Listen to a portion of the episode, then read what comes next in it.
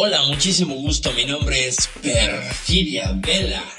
Me apasiona hablar y reflexionar sobre lo que nosotros, la gente real, metida en nuestros avatares, hacemos en materia de sexualidades, relaciones, emociones, identidades, vaya, hasta de los dramas que armamos en el proceso de convertirnos en estas máquinas virtuales que habitan este mundo de ciberseres. Y esto es... Sexualidades,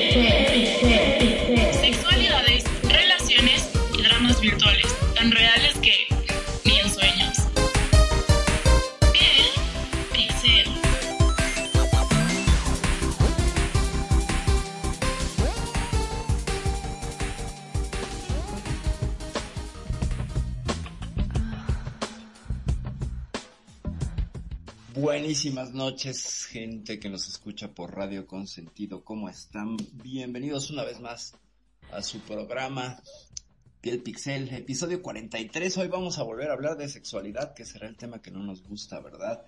Pero antes de entrar, que es mole de cosas del delicioso del bombón y esas cuestiones gozosas, siento a quien me acompaña en el panel esta noche, mis queridísimos Mariel y Magnum, ¿cómo están? Hola, muy bien. Yo estoy un poquito enfermita, tengo infección de oídos, pero ahí voy bien, ya. Si me oyen la vocecita así medio rara. Eh, saluditos a toda querida audiencia de Radio Consentido y gracias Perfi por invitarme y un saludo especial a los invitados acá presentes porque es a micrófono abierto. Exacto, hoy andamos a micrófono abierto. Así Sí, Mi es. querido Magnum. Hoy estamos muy contentos porque estamos de estreno, todos anonadados con este nuevo escenario, esta nueva puesta escena de Piel Pixel. La verdad que, wow, estamos Sí, está increíble nuestro nuevo escenario eh, rojo y negro. Miren, les voy a contar algo.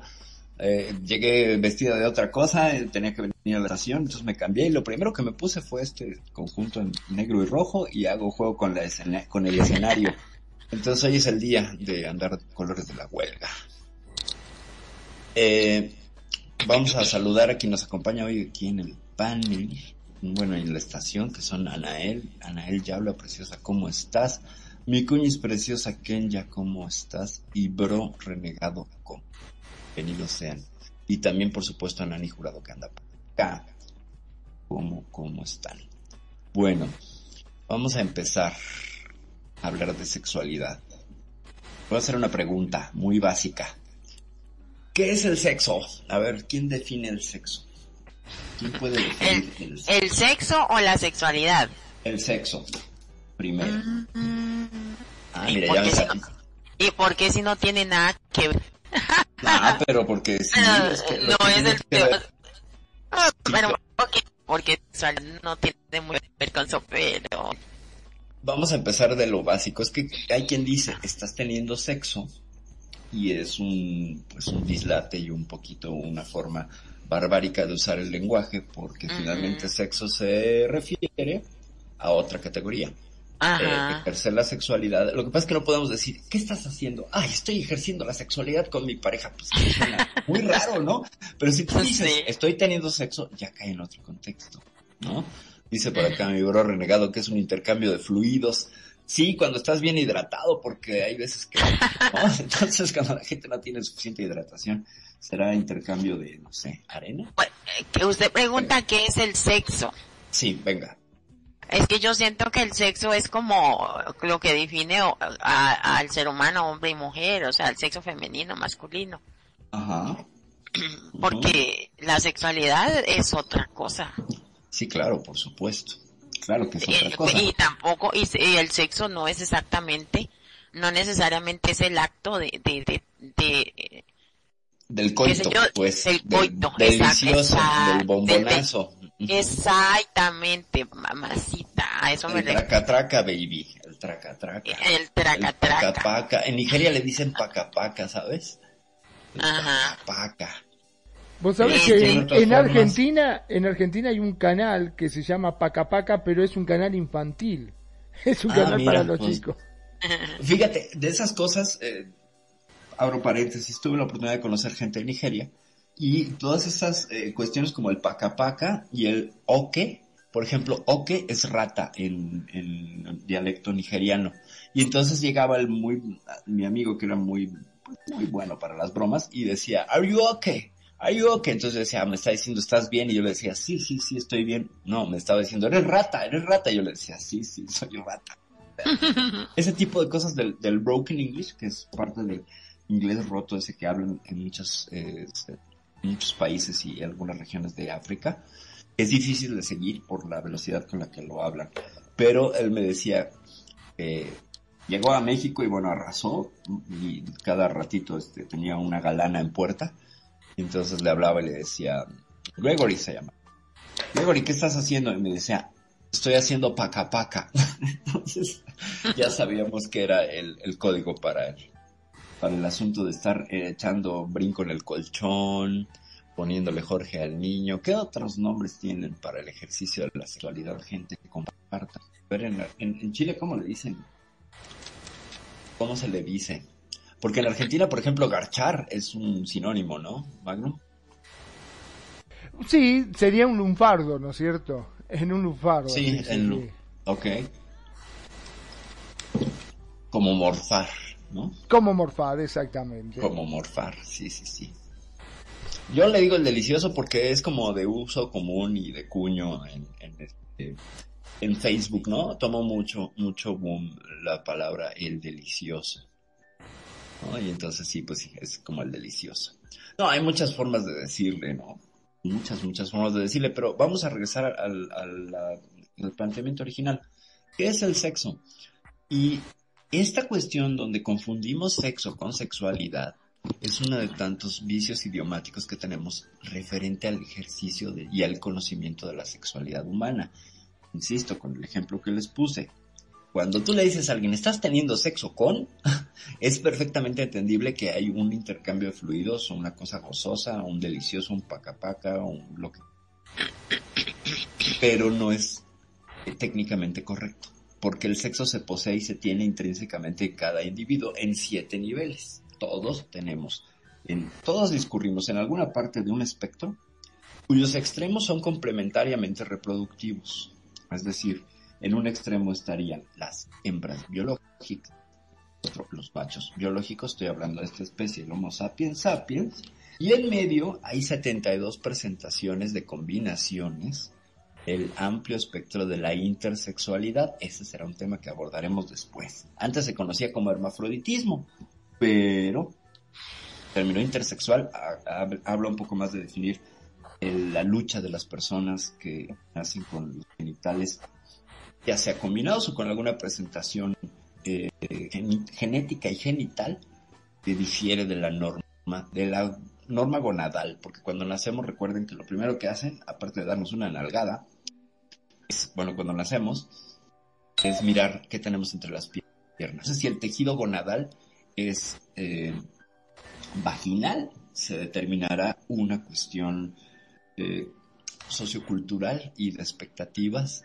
en base a ese cuerpo y si tiene un pene pues será lo mismo con otros códigos, lo que llamamos género. Y aparte de esos dos niveles pues está el sexo cromosómico, el sexo psicológico, el sexo hormonal. O sea, hay quien define estas siete divisiones de la cuestión física de poseer un sexo. Entonces yo no puedo estar teniendo sexo con nadie porque tengo sexo todo el tiempo ni modo que lo cancele, ¿no? Es como alguien que dice, no estás a gusto con tu sexo, pues ni modo que me lo quite, ¿no? Si les, eso es así, me pasa a mí mucho por este asunto de estar brincando entre los géneros, es que entonces no estás de acuerdo con tu sexo. Pues mira, nunca he hablado con mi pene, la verdad es que llevo bien, pero pues nunca le he dicho, oye, ¿de acuerdo? ¿Ah? Entonces, esa es otra idea que se tiene sobre la llamada identidad sexual de una identidad corporal que nos es impuesta, ojo, porque nunca nos preguntan, nos dan por hecho en base a una, evidencia biológica que luego podremos ver no es tan así, eh, nos ven el cuento de que tenemos una identidad sexual. Entonces, no sé ustedes, ¿están de acuerdo? ¿Hay una identidad sexual o no hay una identidad sexual? ¿Cómo lo ven? ¿Existe o no existe? ¿Está o no está? Ah, se quedan todos callados, ¿no? Mirá vos. ¿Verdad? ¿Verdad? Sí, es que, es que hoy vengo, vengo con temas diferentes. Una, entonces- una entidad, es que estoy mandando conferencia. Ok, muchas gracias. Dice que, te, que lo traiga, aquí viene. Tú trae a la gente. Tú trae a la gente para que hable de sus cosas internas. Este, si quieren les, les abrimos el micrófono para que contesten. Sí, es que es mejor con el micro abierto. Sí, sí, claro, así creamos un diálogo y le damos una, un saludo cordial a Arnaldo 2X que está llegando. Arnaldo, buenas. Hola Arnoldo, ¿Cómo ¿cómo estás? estás, amigo? Besitos, bienvenido. Arnaldo, Arnaldo, así. Arnoldo no es, ah, no sé. No, es con A. Yo le digo Arnoldo. Ah, pues mira, capaz que nunca te...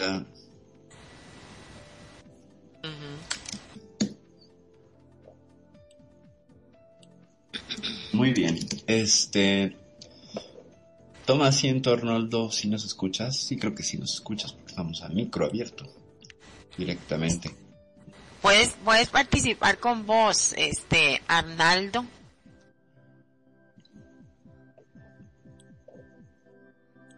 Bueno, entonces, la identidad sexual, este, es como nos identificamos, ¿no? Si somos Es- hombres, mujeres.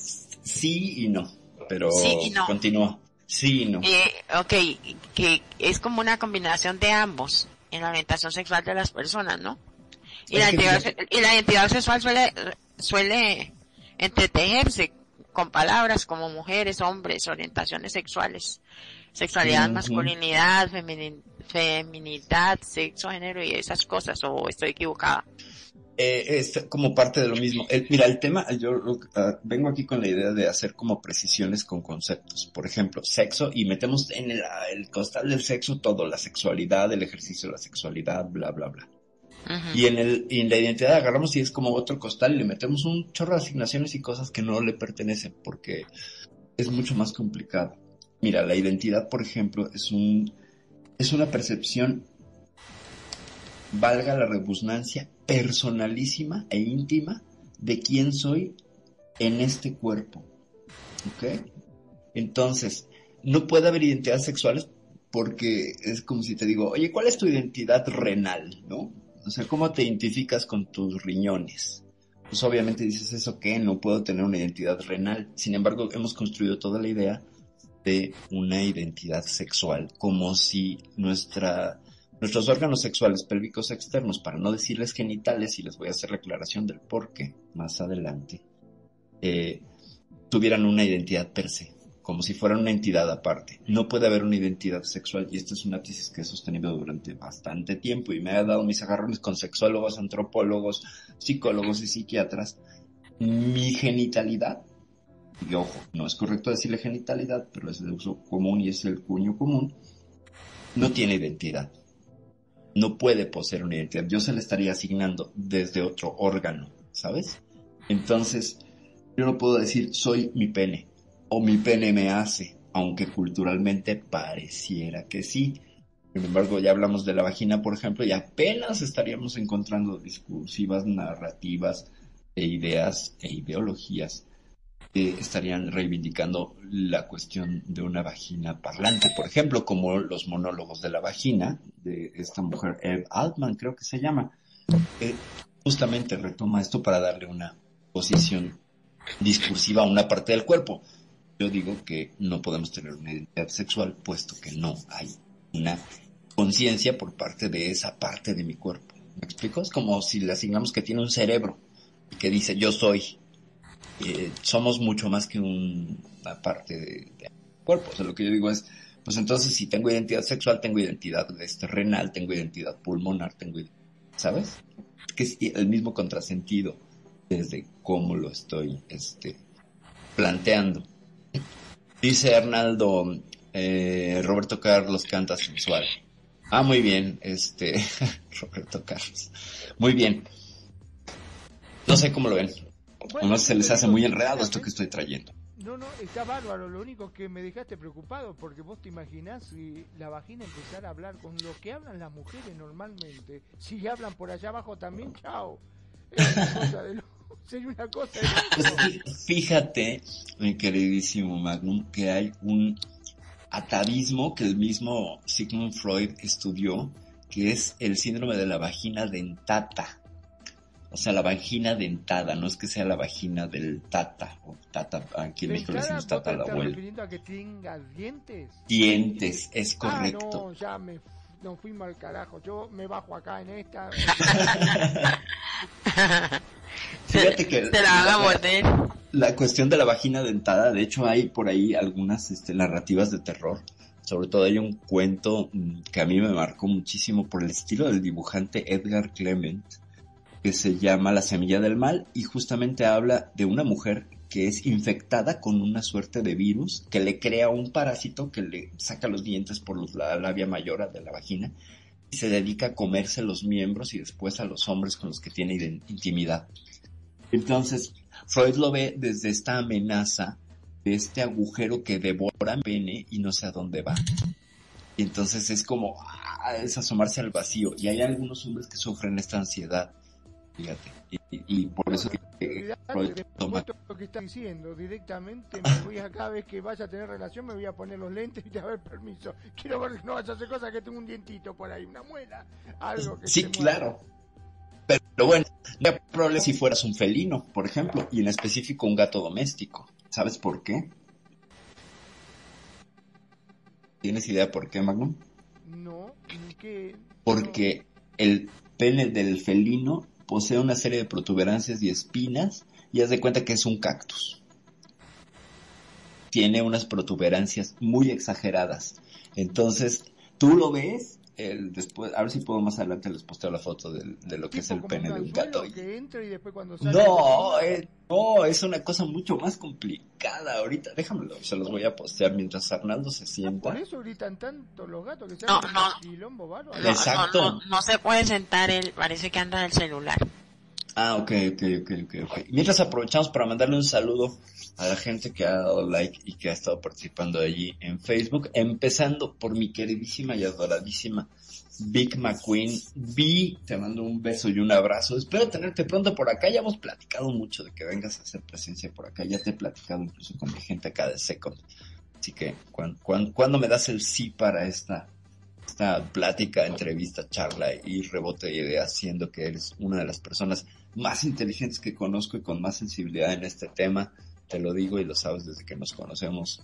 Te mando un beso y un abrazo donde quiera que estés. Vi, ya sé dónde estás, pero de todas maneras tengo que decir esto para que suene a que pues eres parte del público.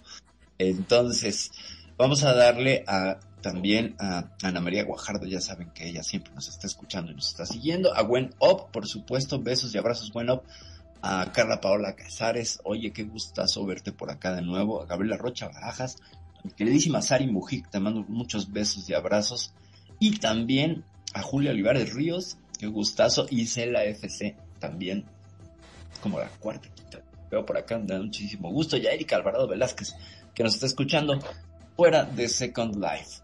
Bueno, entonces, ¿en qué nos quedamos? Ah, en que les iba a enseñar el pene de un gato. Esas cosas que solamente en piel pixel pasa. Por eso es que ellos se quedan pegados, ¿no?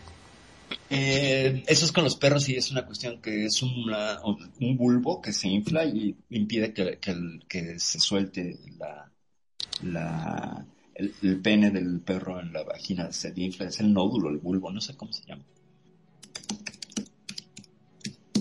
Pero eso ya son sexualidades de animales y desde el primer programa a Magnum le dije que iba a hablar de la sexualidad de las babosas o los moluscos y desde entonces está traumado. Tiene más de un año este Magnum con que no quiere que haga yo ese programa de la no, sexualidad no, de los animales. De las babosas me da cosita. Guac.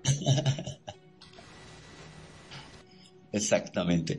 Déjenme les comparto nada más y nada menos eh, una imagen.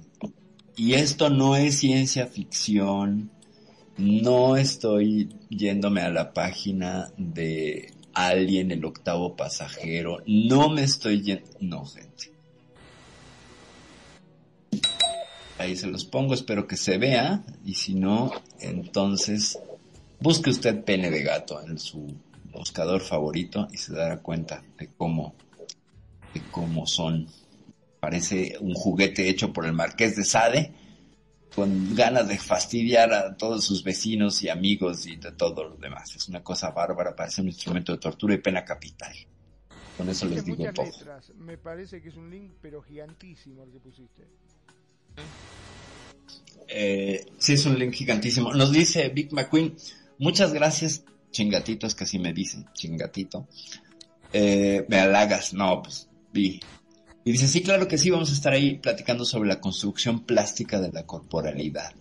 ¿Les parece? El tema que propone, bueno, pues porque esta niña, además de todo, tiene, tiene todas las armas para hablar de estas cuestiones de la construcción plástica cosmética de las corporalidades humanas. Bueno, después de este pequeño interludio de la vagina dentada y el pene del gato, que son unas cosas lo peor, eh, Chinito Dani, le damos una bienvenida. Chinito Dani, bienvenido.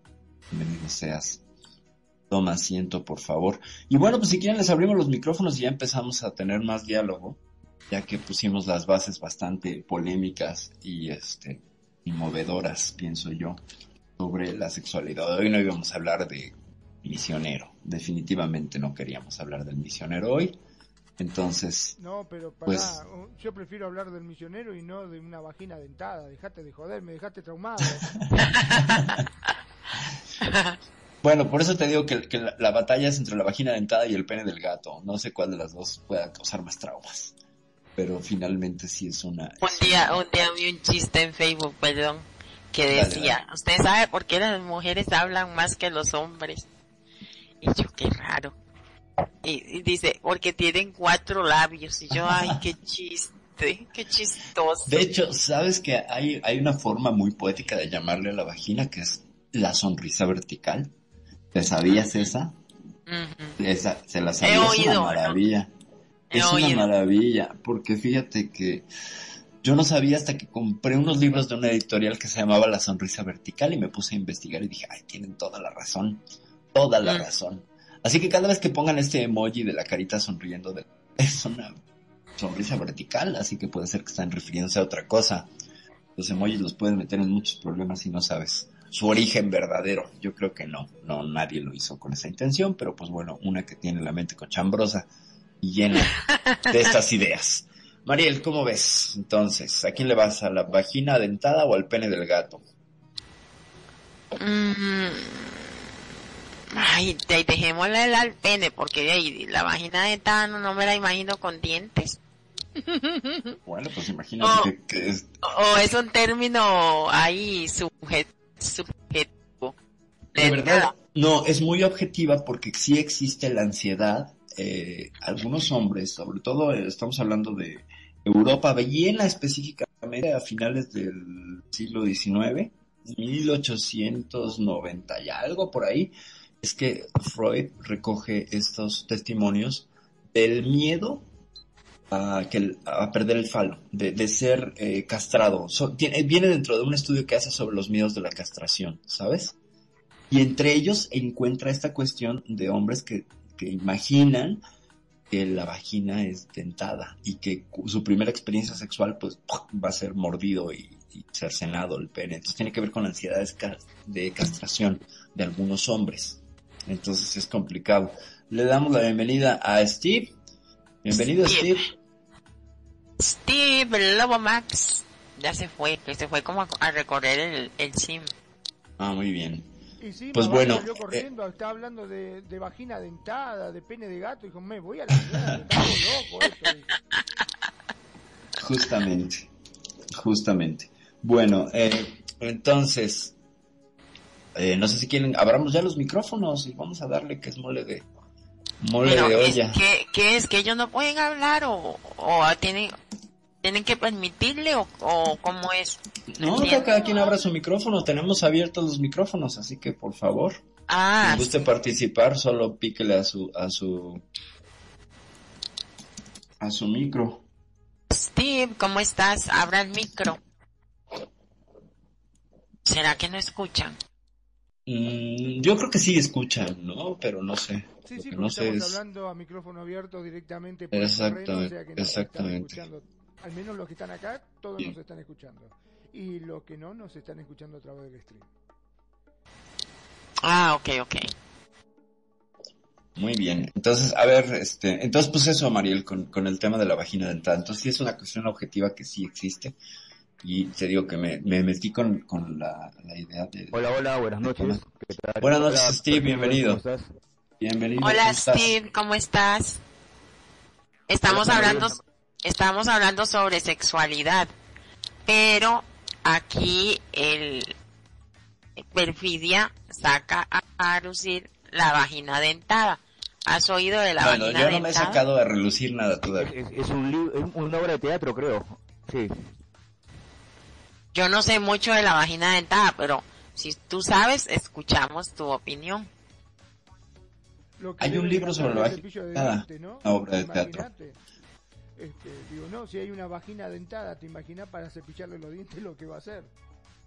Sí, claro. La forma del cepillo de dientes sí tendría que ser especial, ciertamente. Lo que, bueno, lo que sí es que con ese asunto de personalizar y de, darle una cuestión humana a la genitalidad, no solo es esa, también la asociamos con cosas comestibles. Y eso es un fenómeno súper interesante del lenguaje. ¿Cuántos nombres relacionados a comestibles tienen para los, los, los genitales? ¿Cuántos conocen? Empezando, al pene le dicen cómo. Plátano, Banana. banana. Exacto, plátano, banana. Este, Mariel, alguna palabra, Chorizo. chorizo, longaniza, salchicha, La sí. papaya, la papaya. Pero ahí se estaría refiriendo a la vagina, ¿cierto? Ah, usted dice al, al pene. Y primero el pene, y, ah, pero con la vagina, por ejemplo, ¿qué hay con la vagina? Ya dijiste papaya, hay quien le dice concha, por ejemplo. Papaya, Ah, sí, no la- la sabía. El, Almeja, bizcoch, el bizcochito. almeja, El conejo, conejito. El el conejito. conejito, Bizco- exacto. bizcochito, La eh, cucaracha.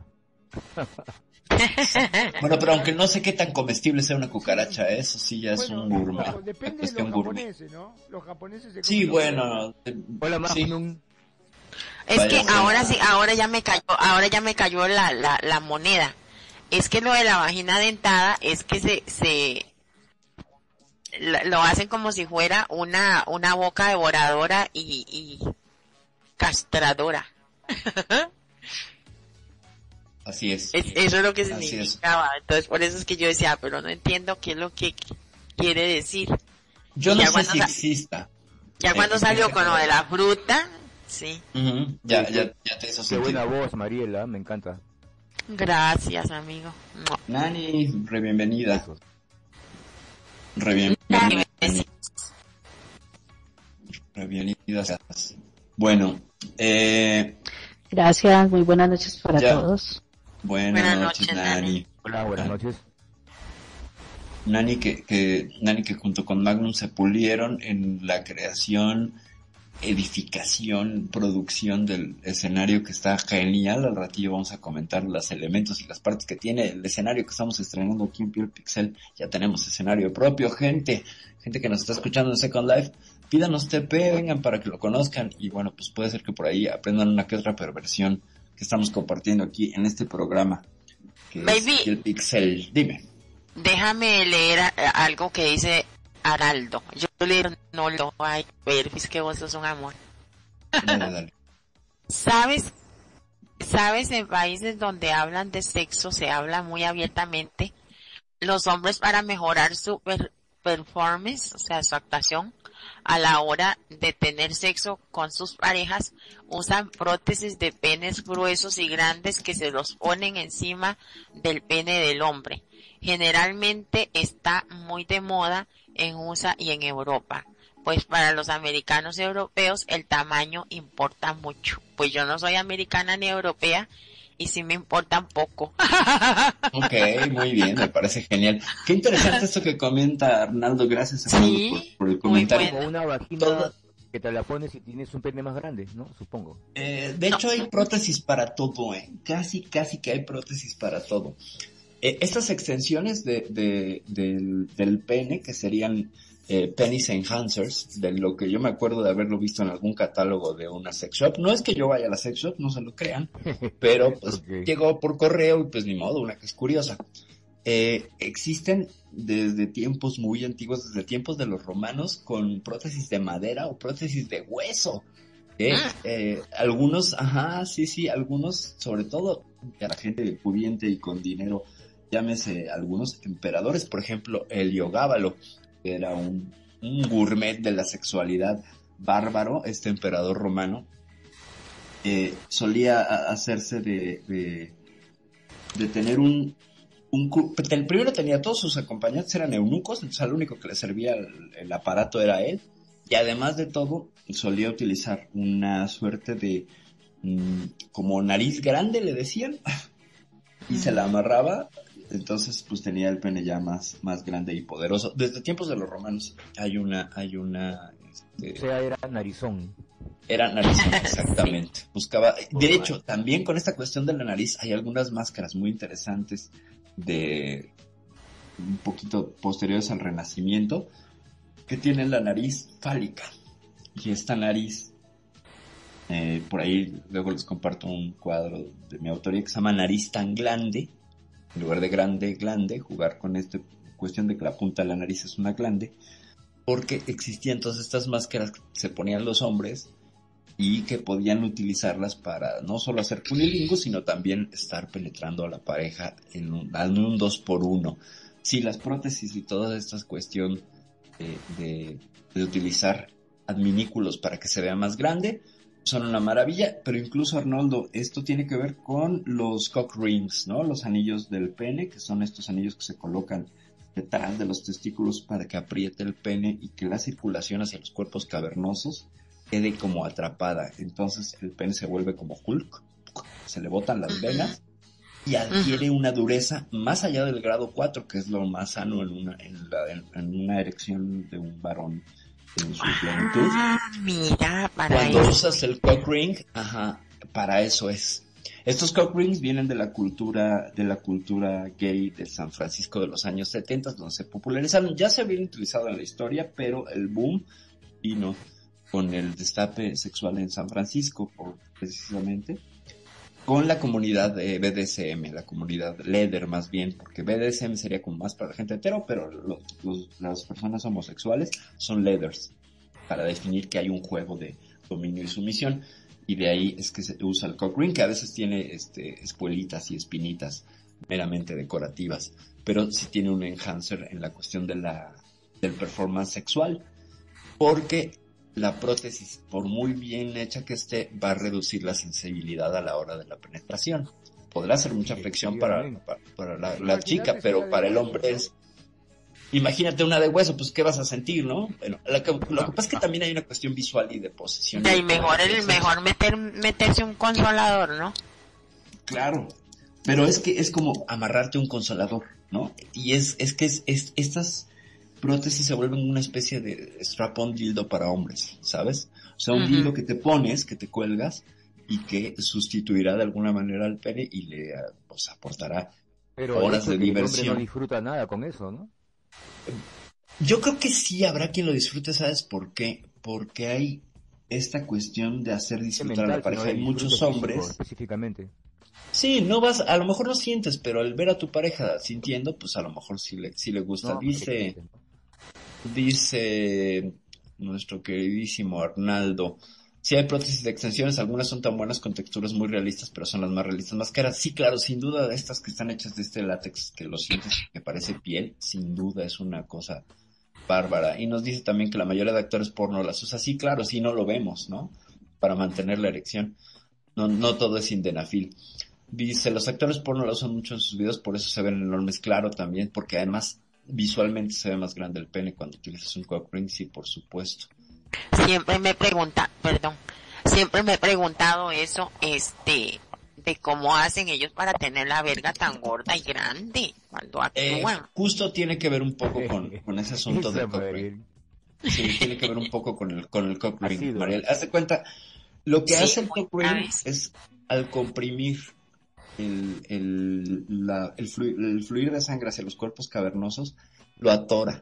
Entonces no llega tanta sangre y se quedan inflamados. Entonces cuando empieza por medio del, del latido del corazón a ser irrigado, como que se Mm. encharca, ¿sabes? Y entonces se ve más grande y se ve más... Pues tú apriétate un dedo y en algún momento se te va a hinchar. Ujú.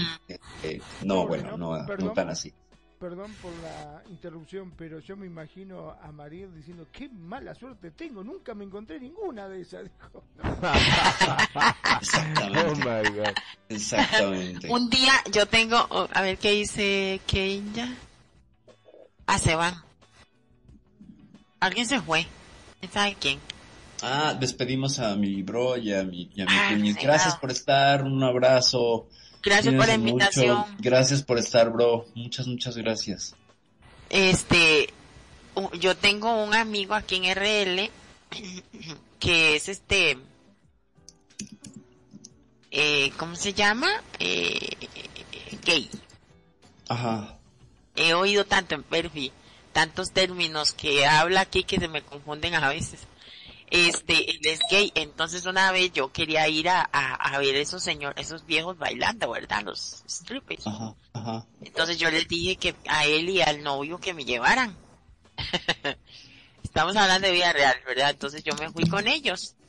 Pero resulta que yo, yo lo que me iba era fijar a ver cómo mantenían la, la, la, la, la verga parada y gruesa y gorda, ¿verdad?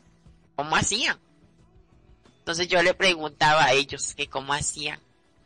Entonces, bueno, algunos me decían que se ponían unas, como que se aplicaban un producto se lo sobaban. Chinito, oh my god. Como que se lo, se lo friccionaban con, un- con algo caliente y eso les ayudaba. Y que tenían Ajá. que estar muy concentrados, se tenían que, que se concentraban como en algo, Ajá. En, algo físico, en algo físico, sí, digamos, si veía alguna vieja ahí con, si le gustaba, digamos, a las mujeres, si se fijaban en una vieja que tuviera unos buenos senos, un buen trasero, ah, etcétera, eso les ayudaba y así. Pero, y, ya y ninguno me dijo que tenía prótesis ni nada de eso. Mira, hay, hay cremas, hay este, hay lubricantes eh, Eso. de calor y de frío que generan sensaciones de calor y frío. Entonces me imagino que al entumecer a través de un lubricante eh, de calor, pues se mantiene la erección. Hay también algunas cuestiones como, ay, sí, de- dentro de toda la cuestión de los afrodisíacos, hay uno que se supone que mantiene la erección así de wow, ¿no? De esto viene desde el mismo Kama Sutra. En el Kama Sutra había cuestiones muy extremas para mantener al lingam lo más duro posible. Entre ellas había la práctica, y esto está ahí documentado en el Kama Sutra, de eh, conseguir unas hormigas que pican y frotártelas en el pene para que te piquen y que entonces se entumezcan. Ah, yo he escuchado, yo he Sí. escuchado eso, he Sí, escuchado sí, sí. eso. Ay, ¿a dónde fue? De hecho era un caso tan terrible que, ay, en, en la doctora Bolo, caso cerrado, he dicho. Ay, Ok. no sé si voy a mencionar eso aquí. Bueno, la cosa, la cosa es que el chico, este, era la única forma de sentir placer. Eh, de, de- de- se, se ponía los, los animalitos que, los insectos que le picaran el pene y sus genitales. Y, y, y era la única forma y se casó con una chica tan buena gente, la chica y todo, y se amaban y todo. Pero tenían eso y se iban a separar y por eso entonces ya y eso, de eso se trataba el chico se ponía los, los insectos y tenía, ahí, ahí mostraron el pene y tenía el pene picado, picado, picado, vieras qué pecado. Yo Guau. me imagino, pobre mujer, ya. la cama llena de hormigas, decís, gente de joder, no puedo dormir acá, vos te Claro. pican el pene y sentís placer, No. pero a mí me pican por Como todos él no- lados", dijo, claro. Es, es, Magnum, es que como no le tenía confianza, él lo hacía a escondida, a escondida se metía al baño y él, ella decía, pero ¿por qué se mete tanto al baño? Dura tanto. Y ella, y ella en Baby Doll afuera esperándolo y nada que salía. Y así se dio el caso. Pobrecito, sí.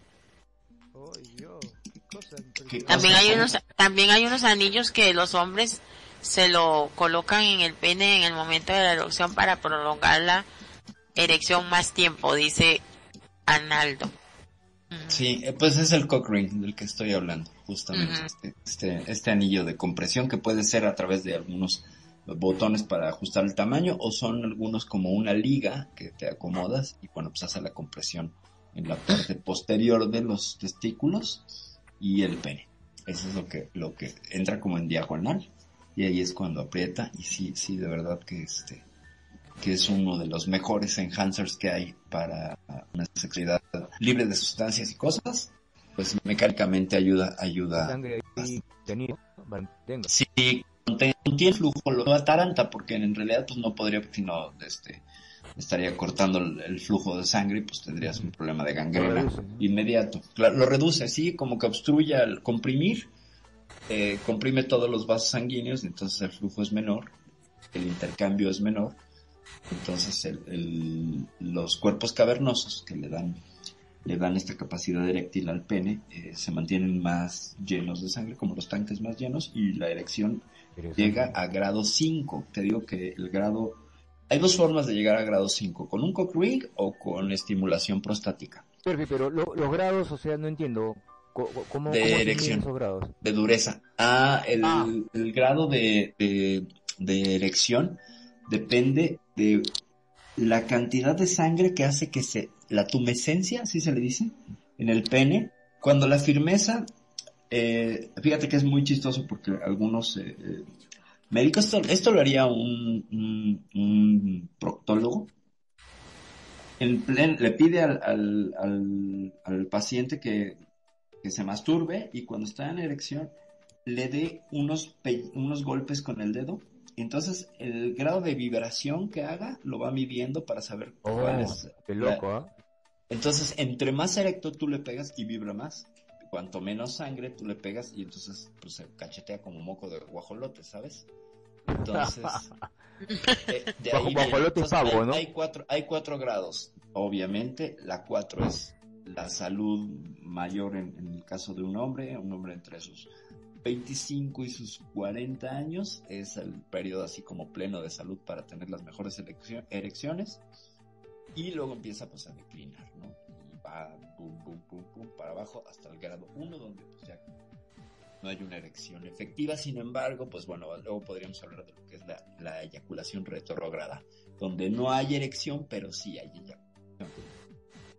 Ya ¿Y veo a todos, ya, perdón, ya veo a todo el mundo aquí masturbándose en SL y golpeando el, el escritorio con, con el pene. Oh my Exacto, God. ahí golpeando, golpeando. Yo sería que le pongan hormigas, ¿no? Que se muevan, que hagan, Ah, no. que piquen una Muy hormiga. loco una hormiga en el pene. Sí, No. sí, pero bueno, estas prácticas, este, y, y algunas plantas urticantes también venían en el Kama Sutra como unas piedras venenosas ahí para mantener. Pero Sí, no, pero- pero- prácticas extremas.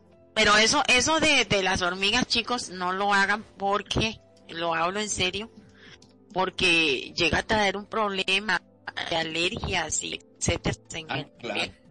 Lo de golpearse el penecito ahí durito debe ser rico y practicarlo. No, bueno, pues es que eso ya dependerá de cada quien, ¿no? Yo no Sí. haría ese tipo de prácticas, pero pues bueno. Y también estaría el caso contrario, la búsqueda del, de la, la vagina lubricada ideal. ¿no? Ujú. Porque Fíjate que ese tema está más interesante. Venga, la falta de lubricación también vendría a ser un problema en el ejercicio de la sexualidad penetrativa, sin duda. ¿Por qué? Pues porque los problemas de frigidez, de vaginitis, que así se llama, ah, el problema de una lubricación eh, óptima para evitar que la fricción resulte resulte dolorosa, ¿no? Resulte muy muy dolorosa. Entonces, ese es, ese es otro tema en el cual pues es un must, ¿no? Un, un deber saber por qué y cuánto se tiene y cuál es el grado óptimo de lubricación. Oye, Perfi, Porque fíjate que hay mujeres que lubrican, pero no, bueno, que, que emiten una suerte de fluidos, pero no son lubricantes, sino que es como un agua que no permite resbalar. exacto, eso te iba a decir. Ujú. Entonces también ese es un, ese es un padecimiento, este, que tiene que ver con asuntos de alimentación, bla, bla, bla, y de unas glándulitas, creo que son las glándulas de Cooper, que se encargan de que sea resbaloso aquel asunto, para que todo sea, pues para que sea lubricante, ¿no? Finalmente. Ojo aquí en este programa siempre vamos a decir que la saliva no es lubricante, gente, porque la saliva se va a evaporar muy rápido, entonces cuando vayan a tener cualquier clase de práctica, la saliva no... Ay, no, para Eso mí, ahí. Para mí un hombre que me que, que, haga eso, yo lo catalogo de malamante.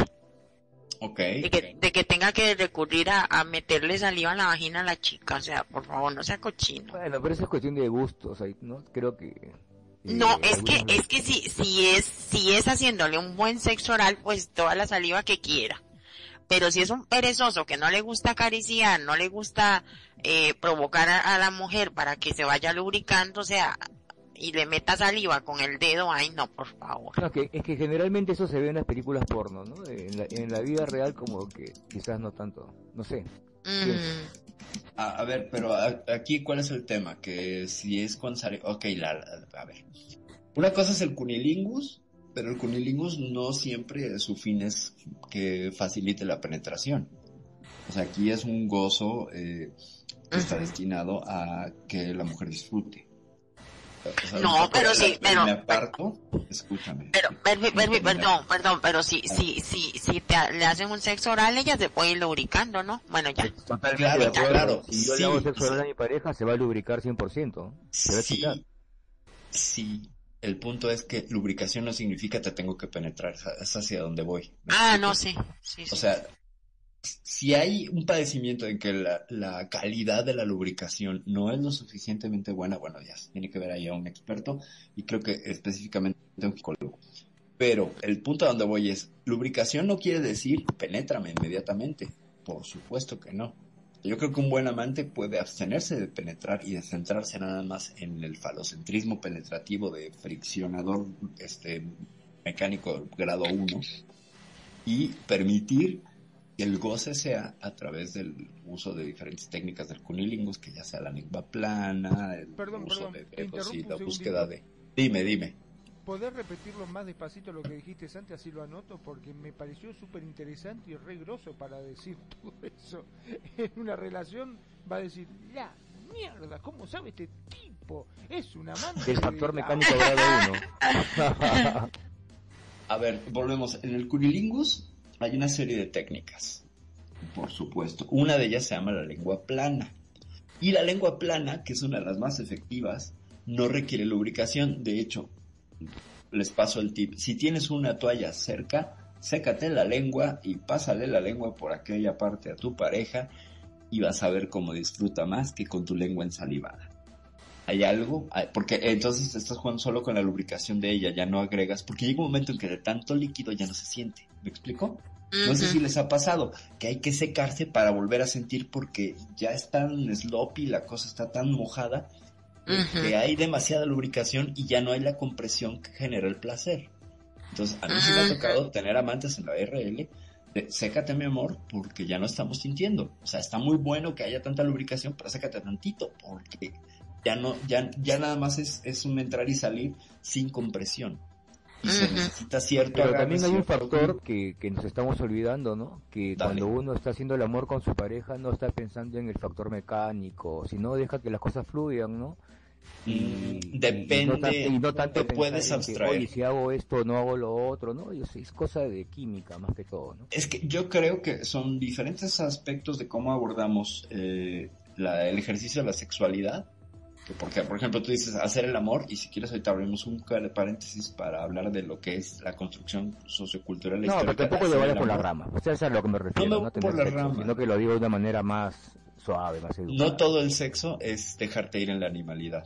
O sea, es muy rico, está muy padre, pero a veces te puedes detener un momento, meter un poco de conciencia y decir, ahora me detengo por esto y ahora voy a hacer esto y ahora voy a sentir este ritmo y ahora voy a hacer esta otra cosa. Claro que lo podemos hacer y disfrutar al mismo tiempo, pues si ese es el juego. ¿Me explico? O sea, sí puedes decir, perdón, perdón, perdón, Perfi. Yo creo que ahí está el, el concepto de uno saber las cosas ya.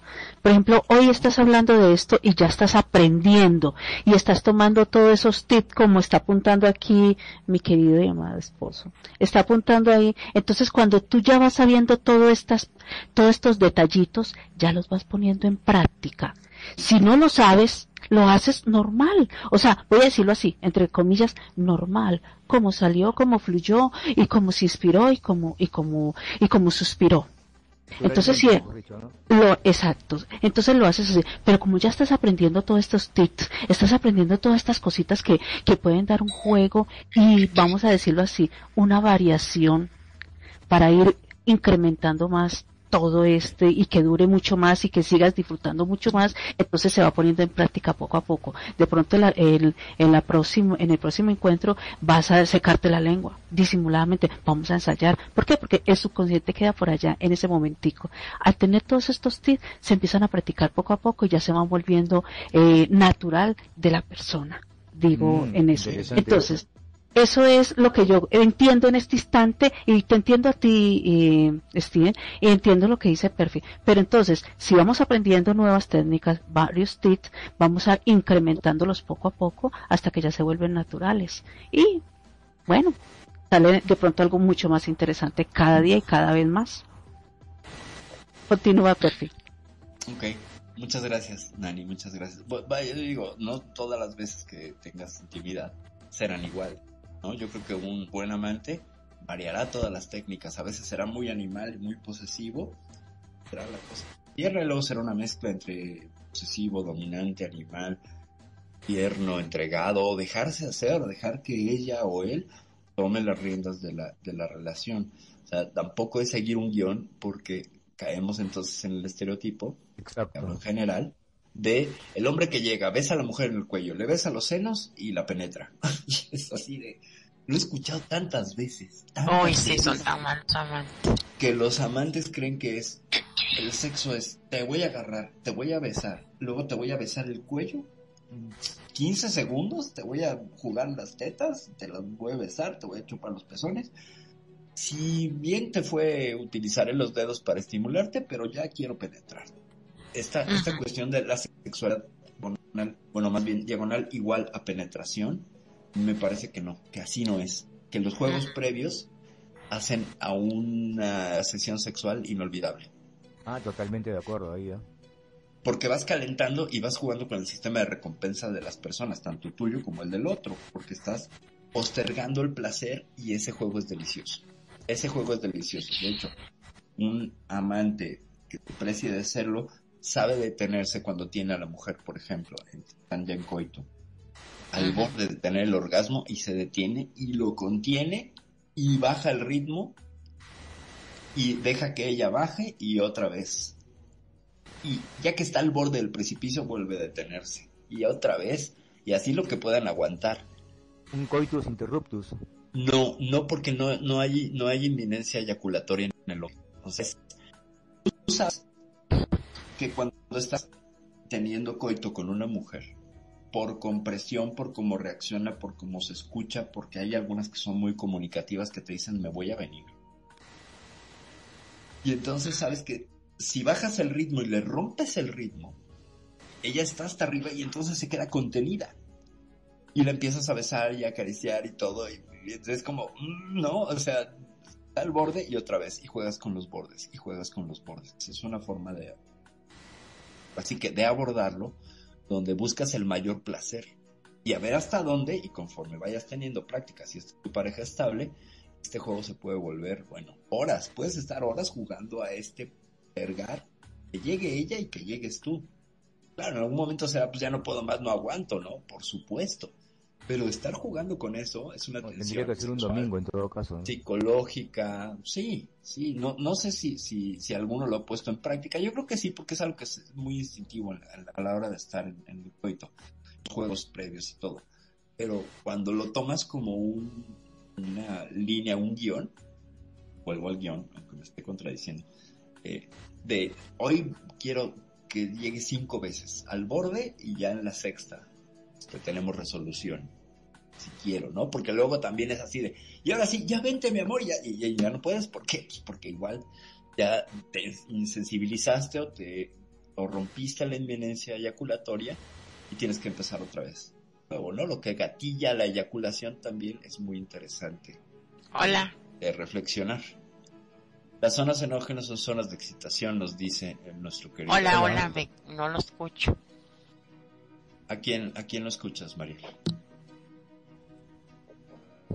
Espero que no te escuche a ti, pero yo te escucho perfecto, Perfi. Sí, pero no sé, no sé, Mariel, Mariel, Pero ¿me Mariel parece que, Sí, que se desconectó de ti. Exactamente, que está teniendo algún problemita, pero es ella porque yo estoy chequeando acá y te escucho a vos, Perf, y estoy escuchando hasta ahora todo perfecto. Sí, claro. Sí, eres, eres, eres tú. Bueno, eh, Magnum, hasta aquí, ¿cómo ves? La verdad que muy interesante todo esto. Lo que pasa que, a ver, si Hola, hola. mal Sí, no pero me yo sí. este, Sí, puedo hablar, qué raro. tendríamos que avisarle a, este, a Mariel que ella sí está saliendo para que se entere, porque si no, no. Sí, sí, sí, a decir algo incómodo por ahí. Este, más de una vez te decía que has dicho en este programa de que las mujeres son multiorgásmicas. Entonces, ¿qué pasa? Si nosotros evitamos de que ella pueda llegar a tener el orgasmo, este, también Claro. estamos corriendo el riesgo de que, se de que te en cierta forma. Sí y no, fíjate. Eh, hay un libro maravilloso que tuve la fortuna de leer muy joven que se llama El hombre multiorgásmico. Que era una ruptura de paradigma de este asunto donde, bueno, sí, por supuesto, las mujeres son unas máquinas de orgasmos, hasta 256 en una hora es el récord este, medido por la sexología. 256, una cosa así. ¿Me estás jodiendo? Pero- ¿O es cierto esto? No, de verdad, de verdad, una mujer de Nueva York 256 orgasmos en una hora? Pues, ajá. Medidos. Ujú, en una hora. Entonces, comparado con la pistolita de una sola bala, pues dices, hay una diferencia impresionante, ¿no? Porque ¿Una pues, ametralladora necesita? una ametralladora. Pero sí, tampoco es que también- una sola bala, ¿no? Después de 30 minutos con pareja, o sea, o depende. del es hombre. una sola bala en la medida que si consideras por bala, bala orgasmo, sería pistolita con retrocarga en todo caso, ¿no? Mm, pues sí, el tema, el tema está en que no hay comparación física. O sea, No, supera- definitivamente no, totalmente de acuerdo. definitivamente al hombre en ese sentido, porque por unas- una serie de estructuras nerviosas, una de ellas el clítoris, es una estructura fisiológica de las mujeres específicamente para el placer. Su única función, esta Y invertida que tienen las mujeres, solo sirve para el placer. Y eso es una cosa maravillosísima que poseen ellas. Pero este libro lo que desmontaba era la idea de, eh, con la inminencia eyaculatoria del varón, la idea culturalmente con- construida del dejar ir la carga como una marejada en una sola vez. Y lo que te enseña el libro es administrar esa marejada, entre comillas, o sea, la eyaculación, administrarla. Y usar una serie de técnicas para cortarla, guardar un poco y seguir. Cortarla, guardar un poco y seguir. De modo que pudieses tener más de un solo orgasmo. ¿Sabes? Y es una cosa posible. Es una cuestión posible. Digo, no van a ser los 256 ni en la misma intensidad que en una sola exposición, pero sin embargo, el juego placentero y el juego con la pareja. Sí, pero, sí, pero tienen ¿tú, tú te imaginas que un hombre pueda controlar su eyaculación y votar, por decirte, todo, todo el, todo este, el contenido del semen por partecitas, ¿no? Por decirte, dos miligramos primero, después dos miligramos, pues sería multiorgásmico, claro, claro que es imposible, ¿no? No, pero es que sí, sí hay hombres, perdón, Perfi, sí hay hombres, sí hay, o sea, los hombres también son multi, multiorgasmos, solo que tienen que trabajarlo, o sea, descubrirse, trabajarlo, porque sí pueden ser multiorgásmicos, orgásmicos. Eh, No, Me que tenés que hacerte budista, este, hablar con Wan Chan Kane. Eso es, eso es sexo tantra. Eso, eso tiene que ver con el- eso, Sí, eso algo lo que tiene que ver No, con el- no, Y eso no, no, no. Vamos después si quieres. Es algo que tiene que ver con alimentación, con conocerse el hombre, sus partes y, y trabajarlo como, pero sí, sí, pueden tener un orgasmo y se recuperan y vuelven a tener orgasmo. Tal vez no tan rápido como el de una mujer, pero sí, pero no todos también. Yo Es lo mismo, Si, una- si aparezco, perdón, ¿no? Pero si aparezco en la radio pelado, con una bata roja, diciendo, mmm, hermano, me metí en una secta multiorgámica, a ver si podemos funcionar, viste, todo haciendo este, meditación trascendental. Y... Haciendo om, algo así. no, no, no, eh, no, no, es, es, algo, es algo normal y natural del ser humano y sí, sí son multiorgánicos. Mm, bueno, yo lo que digo es que culturalmente el hombre tiene que dejarse ir como un deber ser en una sola exposición. Y lo que este libro propone es que se puede hacer en varias eh, exposiciones. Ahora, nada más precisión con, con Steve. Dos mililitros y dos mililitros. Creo que lo que más que llegamos a eyacular los que tenemos una corporalidad masculina son cinco mililitros. No, es solamente un, un, ejemplo que puse tontamente. No sé de cantidades realmente. No, bueno, pero sí se podría, eh, en, los casos de alguien que se avienta cinco, pues sí, dos y dos y luego uno, más o menos. Pero sí se puede, ¿eh? te lo digo por experiencia corporal, sí es posible administrar la eyaculación. Sí Mira, pero en permiso yo digo algo. Existe una práctica que se llama Devi Kundalini.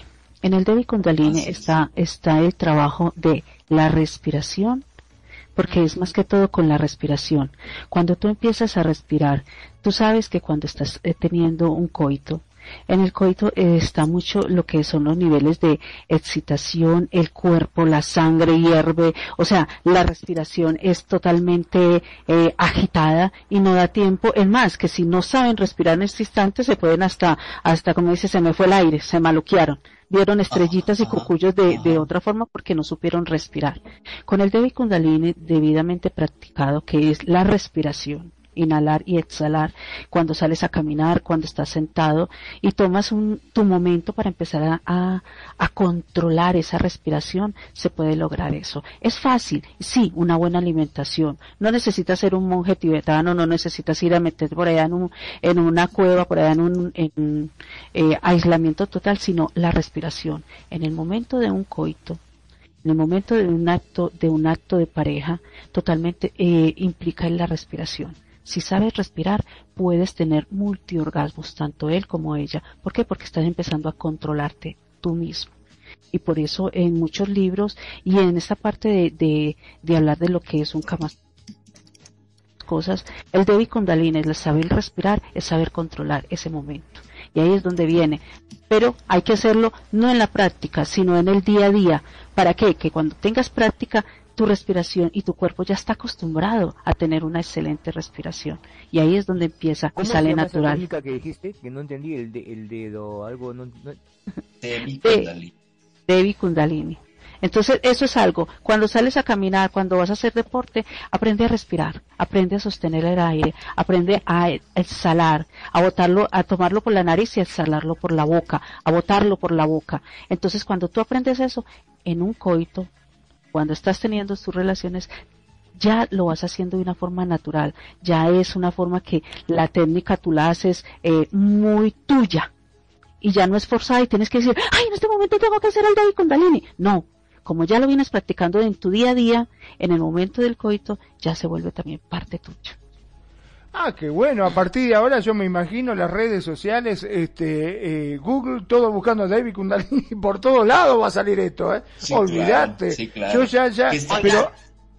Sí, este, perdón. Es que yo le voy a decir, yo le voy a decir, yo le voy a decir muy claramente, ¿por qué la mujer es más controlada y por qué la mujer es más multiorgánica? La mujer es más controlada en ese sentido porque el día a día de la respiración, el día a día de hacer oficio, de barrer, de trapear, si tú no sabes controlarte, tú te puedes maluquear de tantas cosas que haces. La mujer, mira, la mujer por naturaleza hace mil cosas en un momento y está concentrada en lo que hace y lo hace natural. Entonces por eso es que se vuelve muy natural. Tanto el cuerpo es tan natural, multiorgásmico, como la respiración se va volviendo natural. El hombre es más agitado, más rápido y como quien dice, a lo que vinimos, vamos a hacer el delicioso y al matadero. ¿Por qué? Porque es que ya, ya voy a explotar, porque no sabe controlar su respiración.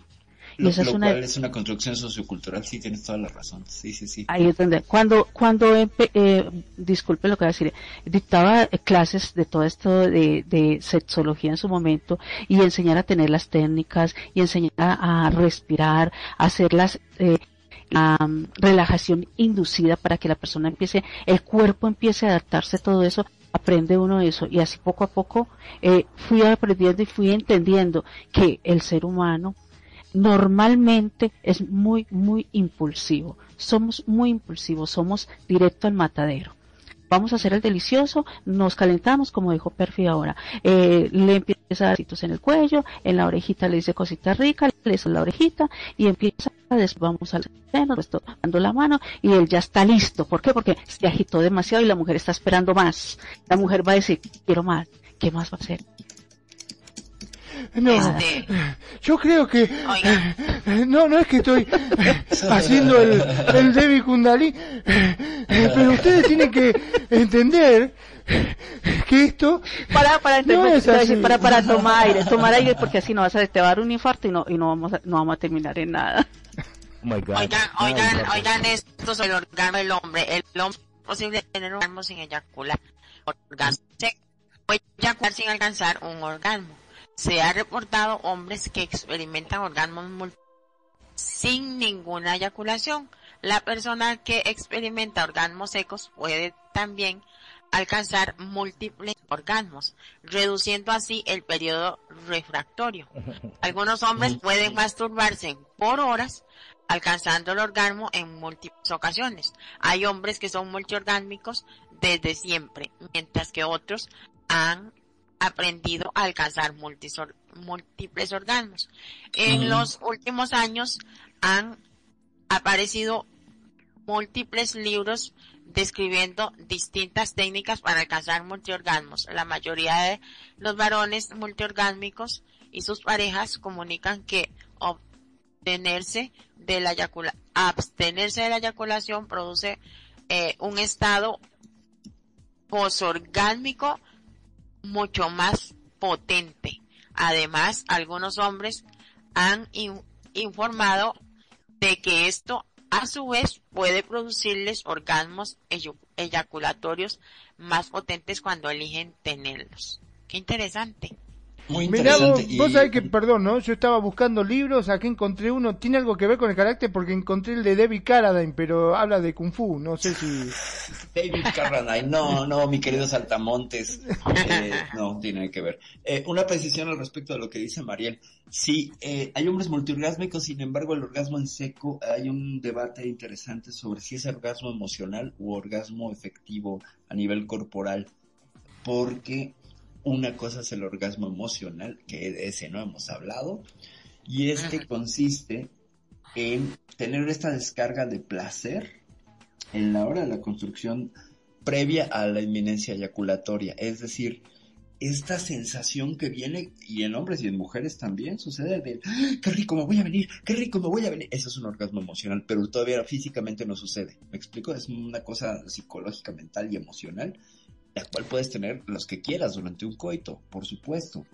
El tema es que la muestra para orgasmo físico es una eh, expulsión medible de, en el caso del, varón de, semen y en el caso de la mujer de las contracciones uterinas, la, la, vibración. Dice es acá, Arnaldo. Es que lo que yo, lo que, a lo que yo entiendo en lo, en el experto que leí, es que no es que eyacula la, la, el semen, ¿entiendes? Sino como que, como que tienen sus, sus orgasmos como pequeñitos y se van como para la orina o qué sé yo no me acuerdo ya. No. Esa, es, esa es eyaculación diferida y es un problema físico, ¿sabes? Llama eyaculación diferida. Y es un problema donde la, los túbulos seminales, eh, de alguna manera, o por un accidente o por una cuestión genética, eh, a llevar el, el, el, semen hacia otro lado, a veces hacia la nada, a veces caen sobre músculo. Y, y ese es un problema, como que hay una fuga, ¿sabes? Y entonces eh, esa eyaculación ah, sí se siente. A ver, dime aquí no lo está diciendo como un problema, sino que es como una forma, bueno, de lo que estás diciendo acá, no sé si, será, si se estará refiriendo a lo mismo. O sea, yo, yo en esto tampoco soy muy experta, estoy preguntándote. No, no, eh, por eso te digo, es que una es la eyaculación, cuando no sale por el conducto correcto, es un problema físico. Y ahí tienes que ver un terapeuta del deseo o a un, este, o a un proctólogo o a un urólogo. Eh, porque sí existe el caso y sí hay placer, pero es un placer eh, limitado. En el orgasmo masculino, fíjate, lo interesante del orgasmo masculino es que es una cuestión de apreciación eh, un tanto como es de un espejismo. El orgasmo del varón empieza de atrás para adelante, en la próstata, ¿ok? O sea, ahí es donde empieza y luego va corriendo hacia la parte frontal del pene hasta, hasta la uretra. Sin embargo, como te lo van a narrar la mayor parte de los hombres, es en, en la punta del pene esta explosión de placer. Hay que hacer un poquillo de trabajo y mirar un poco cómo viene y viene desde la próstata hacia afuera. Y, entonces por eso te ves que con el asunto de la próstata es básico que, que, haya conocimiento porque ese es el punto P del varón, el punto de mayor estimulación que pudiera tener cualquier varón. Por eso te decía que el grado 5 se alcanza con cock ring o vía estimulación prostática, cosa que muchos hombres se atreven a investigar porque pues obviamente hay mucho prejuicio con aquella cosa estarse metiendo. Por la única manera de llegar a la próstata es bienal. Entonces, bueno, puedes un poco por, por la parte de la base pélvica, pero no es igual. Entonces, estos orgasmos son, eh, puedes tener orgasmos emocionales los que quieras. Bueno, esos emocionales, que, esos orgasmos emocionales que usted escribe no me parecen nada interesantes. Pues los tenemos, todos los tenemos, todo el tiempo. Lo que pasa es que es como ir cortando las partes de todo lo que sucede a la hora de tener un orgasmo, ¿sabes? O sea, como hay que ir conociendo qué sucede en tu cuerpo y qué pasa y cuáles son los signos. Y algunas pueden ser muy aburridas, por ejemplo. Permíteme que sí hago un aporte pequeñito ahí que, por favor. Mario dice, no me, no me gustaría. Mira, normalmente eh, en el día, en el día a día, vamos a decirlo así, en la, en la hora de trabajo, en el estudio, eh, es, es ese, es ese orgasmo seco, eh, perdón, emocional, es como cuando a ti te gusta, el niño le gusta, el adolescente le gusta la profesora de inglés y, y, se, y llega la profesora de inglés y apenas la ve que, que entra, o que ya es la hora de la clase, y que ya va a tomar el cambio, va a haber el cambio, y él dice, ¡Oh! ya que va a traer puesto. Entonces empieza a imaginar esa, y, y, esa imagen y la sensación va corriendo por todo su cuerpo, va corriendo y va haciendo esa emoción, como cuando el niño chiquito le traen el regalo esperado, y entonces empieza y explota esa emoción y no ah, ah, explota esa emoción y queda después como que ah, agotadísimo como y la sigue viendo y todavía dice ay pero es que cada día está mejor es ese momento es para mí para mí, para lo que yo entendí en su momento, esa eyaculación emocional es esa. No más tener esa, esa esfiges mentales, esa, esa, esa sensación que es como una adrenalina que corre tu cuerpo, pero no sino que tu cuerpo explota a esa emoción, a esa sensualidad que produce no más el ver, el escuchar, no el tocar, ni el sentir a la otra persona, sino el ver y escuchar. Y eso lo tienen muchos en las oficinas, o cuando ven televisión, o cuando escuchan una canción, o cuando que hay canciones que te llegan tanto que te hacen llorar, o que te hacen reír, o que te causan una sensación que eso es, eso es relacionarlo con una explosión en todo tu ser que tú dices, ya, ya, fue lo máximo, ya, quedé ya como de cama, o sea, ya quedaste lista. Así se tiene. Y muchas veces en, en las relaciones de pareja, cuando llegan a tener su coito, cuando van a tener sus relaciones, pasa eso. Hay el preludio que le dice uno de donde esas, esas palabras bonitas, el mmm, hoy tengo mmm, y que llevas debajo, mmm, no llevo nada. O sea, todo eso. y justamente hay algo muy interesante que, que, vamos a concatenar. A ver qué tal nos sale esta, esta, este, esta jugada. Decía Arnaldo que como, por ejemplo, el Devi Kundalini lo llevas a la práctica en Second Life, ¿no? Lo cual dije, qué pregunta tan interesante. Como toda esta cuestión de respiración y de cómo lo reflejarías en tu avatar. Bueno, yo me imagino que habrá, porque en este mundo hay de todo, eh, algún HUD del Karma Sutra, o Kama Sutra, perdón, es que el Kama Sutra sería otro, lo estoy inventando, eh, donde existen poses y cosas. Sin embargo, yo lo que creo que dentro de todo el juego de estimulación entre el continuo de la virtualidad en el que estamos siempre metidos cuando estamos en Second Life, que es la realidad virtual, es decir, mi avatar, la realidad física análoga de mi cuerpo y la realidad mixta, que es esto que sucede entre la pantalla y yo. Espacio, digamos el aire que hay entre la pantalla y tú, es eh, a través de una serie de prótesis y de cuestiones que utilizamos en Second Life, como por ejemplo, pues los cuerpos, el tamaño de las partes sexuales, etcétera. Pero también hay algo que es básico, que podemos meter dentro del juego sexual, que son los gestures. Y en los gestures, curiosamente y justamente y apropiadamente, y bueno, coincidentemente, existe una marca que se llama Gesturbator, que lleva nuestro queridísimo Charlie, al cual le mandamos un saludo enorme y muy, muy cálido.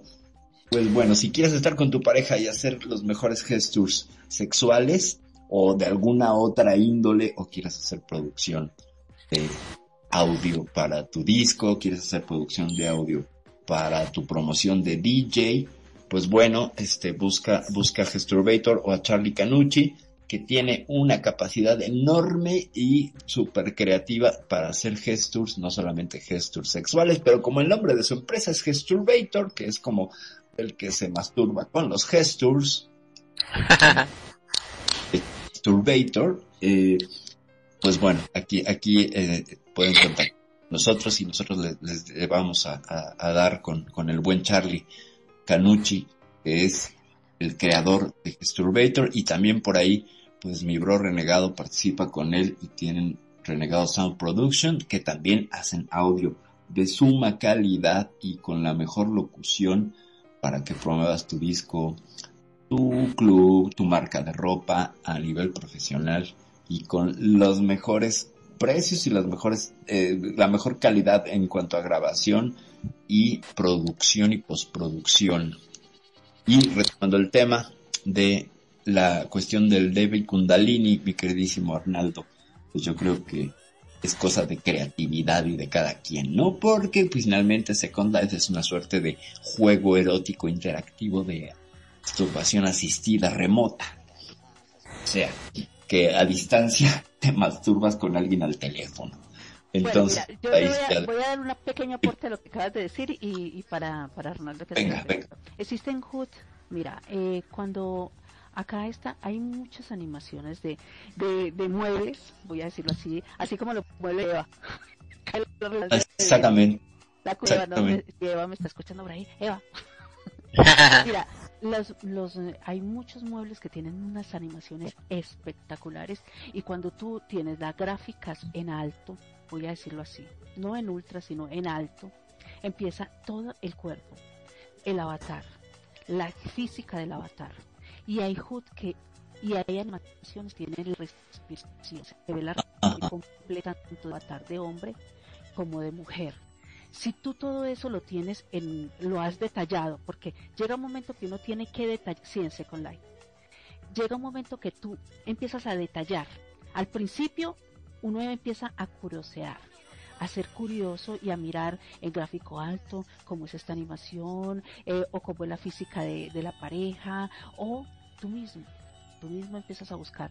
Eh, HUD, yo como asesora de imagen, un chico vino y me dijo, mira, yo quiero un HUD que, que me muestre que mi pecho se está moviendo, está respirando. Ni tanto mi abdomen como mi pecho respira. Entonces le dije yo, sí, hay un HUD, eh, lo buscas en el marque, el, debes de colocar sesión adulto, adulto para que se les hay HUD que así especializados para que sea de respiración.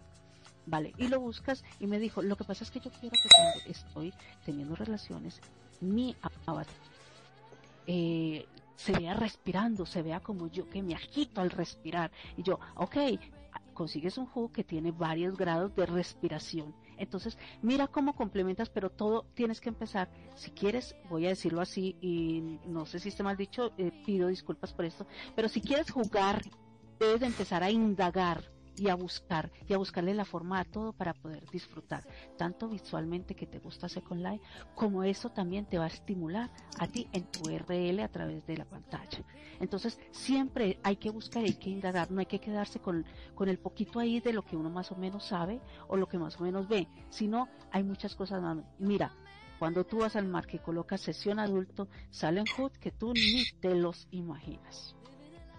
Salen tantas cosas que uno dice, wow, yo no sabía ni que esto existía. Entonces, eso es. Y hay muchas animaciones muebles y de camas y, de, de, bolitas que tienen estas animaciones muy reales, pero solo se ven en la gráfica alta, no en la gráfica normal. Continúa. Ah, no, pues me parece que sí, ciertamente hay una serie de productos aquí en Second Life que se han especializado en crear la ilusión más real de un intercambio este sexual aquí, sí, por supuesto, siempre será una película porno interactiva inacabable porque tiene todo lo que quieras, inclusive hay este hay avatares que, que bueno, hay hoops que te ayudan a tener coitos sin necesidad de muebles, por ejemplo, ¿no? Hay toda una marca que se encarga de ese asunto de que las poses salen al momento que estimulas los órganos sexuales pélvicos externos, ¿no? Y por acá le damos la bienvenida a James Dean y también a nuestra queridísima Luna Azul, Leonor Fernández. Eh, eh, dice por acá Arnaldo, ¿SL sirve de estimulación a la masturbación? Sí, claro. Buenas noches, James Dean. Qué gustazo. Creo que ya nos conocíamos, pero no hemos tenido la oportunidad de escuchases. Muchas gracias por el programa. Jams y Luna, ¿cómo están? Pueden poner voz si gustan y participar. Ah, también a Luna le damos la bienvenida, por supuesto. Muy bien, este... ¿En qué nos quedamos? Ah, ok, íbamos en, ese asunto de, la cuestión de la masturbación asistida. Bueno, pues sí, y como dice Arnaldo por ahí también hay unos gestos sensuales que ayudan, sí, por supuesto, hay vocecitas que ayudan y el, aplicadas en el momento justo, lo cual te haría un buen amante en Second Life. Eh, pues pueden ser sumamente gozosos y maravillosos para este juego del coito, la penetración y el, la masturbación asistida por ahí. Es un poco como quitarle la fantasía cuando lo reducimos a masturbación asistida. No sé tú, Mariel, cómo lo ves. ah, es, quitarle la fantasía, la fantasía. Eh, yo no sé, yo no. Yo siempre uso esa palabra, que eso es como masturbación asistida aquí en SL, pero Ajá. yo no siento que sea como quitarle la pasión, digamos, porque y es que eso es lo que es. Es que el, la otra persona no, no me está tocando, no me está metiendo el dedito, no me está besando, no nada. Entonces, es una masturbación asistida, ¿por qué? porque yo en realidad me estaría masturbando sola, solo que, que tengo a esa persona que me está hablando o me está chateando, ¿no? Claro. Y que yo sé que existe. A eso se refería. Justo, la cuestión de la estar a distancia, los teleerotics, ¿no? Que finalmente entraría esto dentro de una categoría de los teleerotics, o sea, erótico a distancia. Sería la participación de un otro, una corporalidad que se escucha en tiempo real, que te acompaña, lo cual a veces puede ser más intenso y más presente que una compañía en RL, ¿eh? A veces, a veces sí. A veces sí, a veces sí. Sí, porque si, es que, vea, vamos a poner un ejemplo. Una pareja de años en RL, que lo único que hace el marido es, vuélvase, y ella es que no tengo ganas, no quiero, me duele la cabeza. Y le pone cualquier. Es que ya nosotros nos va y un pleito. Claro. Este, vente, vente, vuélvete. Y ella sumisamente se vuelve, se pela el culete y él la penetra, pum pam, pum pam, y ya eyaculó y ella se va y se vuelve y se duermen y ya. O sea, y viene aquí al juego y llega un señor acá o quien sea y le comienza a decir cositas bonitas al, al oído si es que le pone voz o le escribe y, y ya y ella va a sentir mucho más rico, mucho mejor, aunque ella se esté tocando solita, ¿no? Sí, claro, claro. Ejemplo, y también puede ser al, al, al revés. También puede ser que, que sea ella la que que sea él el que no quiera y, y en RL y ella y ella sea la que la que la que estimule, ¿no? Sí, claro. O sea, tenemos es que, tenemos es, perdón, la, eh, ahí la estimulación tanto del verbo es que la mente humana es fuerte, es capaz de, o sea, mira, es capaz de, de mover el mundo y, y estar sentado y solo mirarlo y pensarlo. Eh, la mente humana recorre el mundo completo estando ahí nomás mirando. La mente humana es que la mente es la que toda dirige todo nuestro cuerpo. Hay veces te puede tocar, mira, te voy a ser muy sincera, puede venir, eh, eh, pongámoslo así, tú vas en el transporte público y pasó un señor y tú estás parada y pasó un señor y te rozó. No sientes nada. O sea, tú no sientes deseo, tú lo único que dices, ay, este sí no fue capaz de, de tener cuidado. Tú no sentiste ahí emoción, ¿Por qué? Porque tu mente tú no la preparaste para sentir esa emoción. Entonces tú te preparas para sentir esa emoción, para poder vivir cada momento, cada caricia, cada, cada, cada sensación. La mente es la que prepara el cuerpo. Pero si tú no preparas nada, puede venir tu pareja, tu amado, y puede venir y, pasarte la mano y el dedo por la espalda así todo suavemente diciendo, ¿y, este qué? Hmm, ¿Qué querrá hoy? Porque no preparaste tu mente. Y al no prepararla, no preparaste el cuerpo, no se prepara el cuerpo. Entonces, ahí está. Si en RL a ti no te satisfacen, fue pim pam pum, listo, se acabó. Sí, eh, hizo lo que hizo, se volteó para el otro lado y, y, a un carro, como se dice. Entonces te vas para el mundo virtual y en el mundo virtual tú dices, este no hizo nada, este yo que tantas ganas tenía. Mira, yo que tantas ganas tenía. Ya empiezas a pre poner tu mente y tu cuerpo, tus sensaciones a eso. Y te encuentras a alguien aquí que te empieza a decir cosas mm, y a estimular y a decir, y entonces tú dices, ay, sí, y entonces ya empiezas la picardía total del juego de palabras, sea tanto hablado como escrito. Entonces, ya es mucho más fuerte que la de RL y por eso mucha gente aquí en Seco Online entra a jugar su vida, su mundo en Second Life y se estimula y dice, paso más rico aquí que lo que puedo pasar en la cama. Porque en la cama mi marido o mi mujer llega, listo, eso se acabó, está piquito. Es que yo ya no siento ni cuando me da piquito ni nada, porque digo, bueno, ¿a qué hora va a acabar este para poderme para irme para, para Second Life a, a bailar, a reírme, a, a tener otra clase de sensaciones? Entonces, mira lo importante. No hay veces, hay veces que la mente, no más, sin necesidad de tener un coito físico, la mente puede sentirse tan real que tú bien o el a, volverse erecto y a eyacular, la mujer empieza hasta el mismo vientre a palpitar y en el momento de un coito virtual siente que te están penetrando, ¿por qué? Porque tú lo, lo decidiste que tu mente se preparara para eso. Y ahí es donde juega todo. La mente del ser humano. Tenemos una mente tan privilegiada que ella es la que ordena todo. Continúe. Dice eh, algo, ¿Podrías, Mariel? Sí, eso iba a ser. Creí que estabas en RL todavía. o sea, welcome back. Su marido la coge en real, pero luego ella viene a SL, conoce un chico con sus palabras y voz eh, y su voz la excita y deja a aquel hombre con su avi la haga el amor y ella se masturba teniendo sexo en, en SL. Eh, hay casos así también, sí es verdad. Hola, Coquita. Coquito. Muy bien. Ah, Coquita, es cara. Cori, bienvenida. amiga de, amiga de Jams.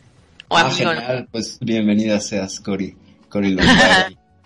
Bienvenida. Eh, hola, besitos, bienvenido. No sé si es que está aquí o qué. Pues Ahora muchas, este, muchas gracias por el aporte, Arnaldo. Ciertamente sí hay, hay casos que, que como suceden muy frecuentemente en el Second Life, porque tiene este sesgo de ser el lugar donde experimentas cosas que en la RL no puedes hacer.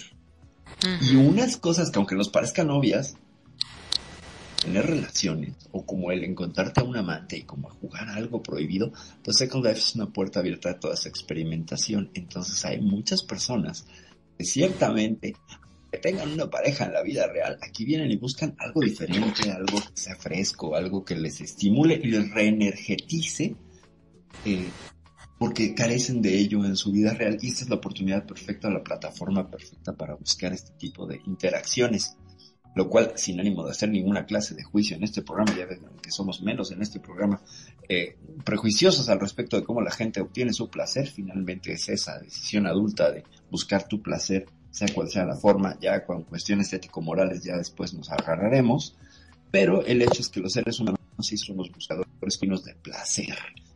Nos encanta la dopamina, gente, nos encanta la dopamina. Por ahí aprovechamos para saludar a nuestra queridísima Luna Azul que tenía problemas para conectarse, pero finalmente ya nos está escuchando. Luna, muchísima Leonor, muchas, muchas gracias por estarnos escuchando. Eh, a ver, ya para, para este, ¿cómo se ha ido rápido este programa? ¿No lo, no lo han sentido así ustedes? Yo sí, ustedes sí. Cuéntenme. Está bonito. Este, yo saludando a Luna pensando que estaba acá. Saludos, Luna. Yo, yo dije, bienvenida Luna, no sé qué, yo creí que estaba aquí con James y era, y no eras nuestra. Ah, yo, yo, te seguí con, con el comentario, pero bueno. Eh, pues sí, ha estado, ha estado bonito el programa, claro. Hasta ahorita, fíjate, que hay una, hay una, hay una cuestión interesante, como nos hemos entrado más, empezamos con el sexo, pero cómo hemos estado discurriendo y, y este, disertando sobre el placer. ¿no? Como fíjense, el placer, ya sea el orgasmo o las formas de conseguirlo, son lo que ha estado vertebrando esta, esta emisión el día de hoy. Y en la búsqueda del placer, pues hacemos un montón de cosas, ¿no? Un montón de cosas. Entre ellas, pues bueno, también hay otra situación donde nos da placer. Y hoy, mm, curiosamente, no lo tenemos por acá. Yo creo que lo secuestraron, se nos quedó dormido el buenísimo de Tony Focaccia, pero aprovechamos para mencionarlo, por supuesto, claro que sí. Tony Focaccia, que no solo es amigo de esta estación, sino que también es el dueño de Focaccia Resorts, donde puedes ir a pescar, a ganarte lindens, a perseguir unas cosas que se llaman smuchis, spuchis, o no sé cómo se llaman estos animalitos, donde vas y consigues como piezas y vas armando y es un juego muy interesante en Second Life. Bueno, en Focaccia Resort lo puedes encontrar. También puedes encontrar, hablando de temas de sensualidad y de sexualidad, una sex shop por allá y próximamente otros, otras cuestiones interesantes que nos trae el buen Tony Focaccia, a quien le mandamos un abrazo muy cálido y muy efusivo. Ahora sí lo extrañamos, no lo hemos tenido presente el día de hoy, pero bueno, Tony Focaccia de Focaccia Resorts, por supuesto, claro que sí, no solo amigo de esta estación, casi familiar o familiar ya de todos nosotros en este programa, activo fijo de la estación, ya dijimos, tiene su número de serie, así como los números, los, los, muebles de aquí están inventariados, Tony también tiene su número, ya se lo daremos algún día. Y pues bueno, continuamos con, con esta, esta emisión ya para casi la recta final. Estamos hablando y discurriendo y divagando sobre el tema de la sexualidad y el sexo. Ya hablamos hace rato de la vagina dentada, cosa que a Magnum, por supuesto, temas trajimos también a hablar un poco de lo que es el orgasmo masculino y el poder ser multiorgásmico como varón, cosa que es cultura de paradigma. Hablamos de qué era sexo. Hablamos de, qué es el sexo, claro, ciertamente, y Hernando por acá que está diciendo huepa, ciertamente él trajo el tema de las prótesis sexuales, este, mm. este uso de adminículos, ahora ya de látex, de un látex quirúrgico que ah, tiene a veces una, una textura que es casi como la piel.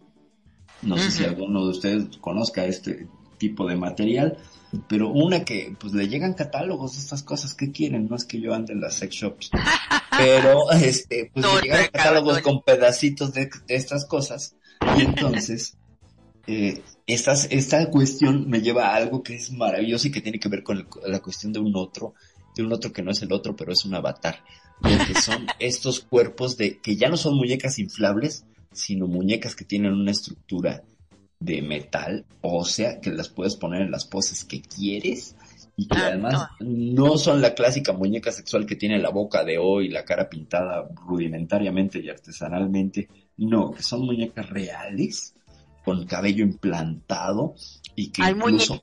¿Hay muñecos con pene incorporado?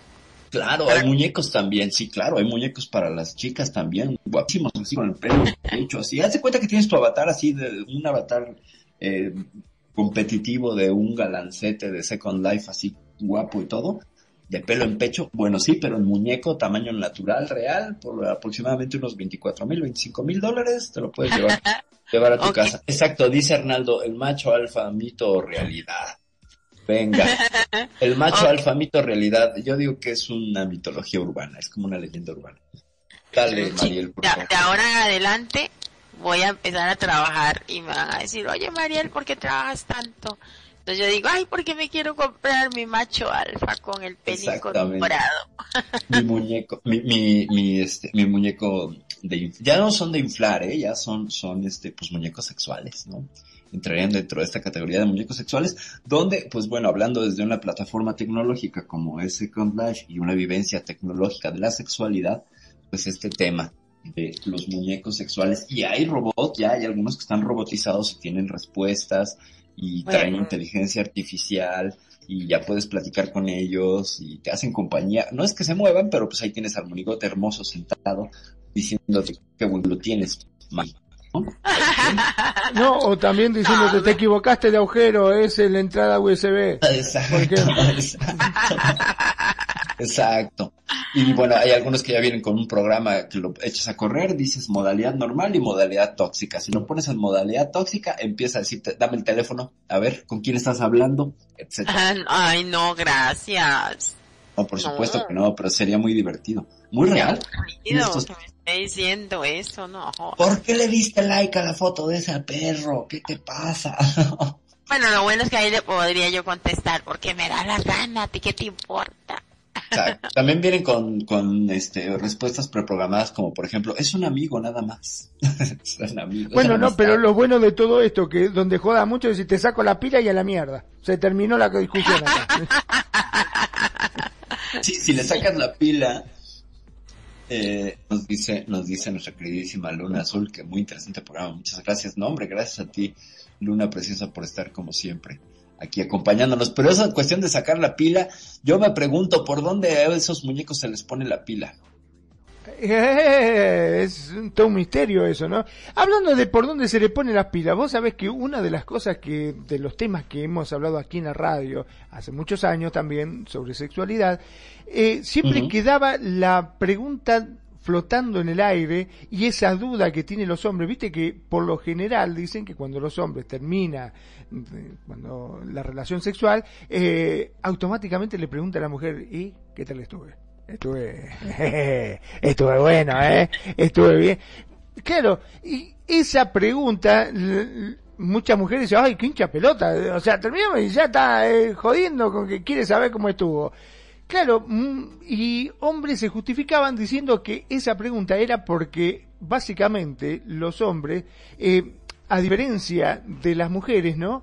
Que ellas pueden saber fehacientemente cuando el hombre eh, tiene un orgasmo porque eyacula verdaderamente, eh, el hombre cómo hace para darse cuenta cuando la, la mujer verdaderamente eyacula. No sabe si está fingiendo por ahí, viste, como que el tipo hace todo piensa que es un grande y le dice, ¡ay, papito, qué bien, me rompiste todo, está bárbaro! Diez puntos, estuviste un, rey. Y en realidad capaz que no tuvo siquiera un orgasmo. Ciertamente, qué buen tema, Magnum. Y hago un arco con esto. Fíjate, la, lo que es la, la duda del orgasmo femenino, ¿no? Porque ciertamente como la mujer tiene, en teoría, ¿eh? la certeza de una eyaculación como muestra visual o física de que hubo un alcanzaste el clímax y el orgasmo y la mujer no, pero resulta que, ¿qué crees? Y a mí me ha tocado, porque me ha tocado incluso en, en consulta, voy a ponerlo entre comillas, yo no soy ni siquiera sexóloga, pero me ha tocado gente que me consulta, pues, como facilitadora, se los diré, de mujeres que no saben cuándo tiene el orgasmo su hombre y que aunque él diga me estoy viniendo, ellas no sienten nada, no saben reconocerlo. Y esto es un tema que me abrió los ojos a una realidad, la cual preguntando, pues como que tampoco había muchas pruebas, ¿sabes? Como que es tanta la cantidad de emociones y de sensaciones que como para ponerte así a, saber, ah, sí, está eyaculando en este momento. No todas las mujeres tienen la capacidad, algunas sí, pero no todas. Y hay algunas chicas que tienen también la duda de si el hombre llegó. Que claro, es Perdón, mucho, muy... hay muchas mujeres que ni siquiera saben si ya están eyaculando, porque Exacto, más que de no conocen vez- su propio orgasmo. Exactamente. Exactamente. Pero estás hablando en, re- en vida real. Eh, estoy hablando en vida real, sí, por supuesto en vida real. O sea, que, que, que eyaculan en seco los chicos, entonces. Eh, no, más bien hay una capacidad de la mujer para que el otro está teniendo orgasmo desde una cuestión de empatía. Aunque estén todos los signos, mira, uno de los signos inequívocos es la ruborización.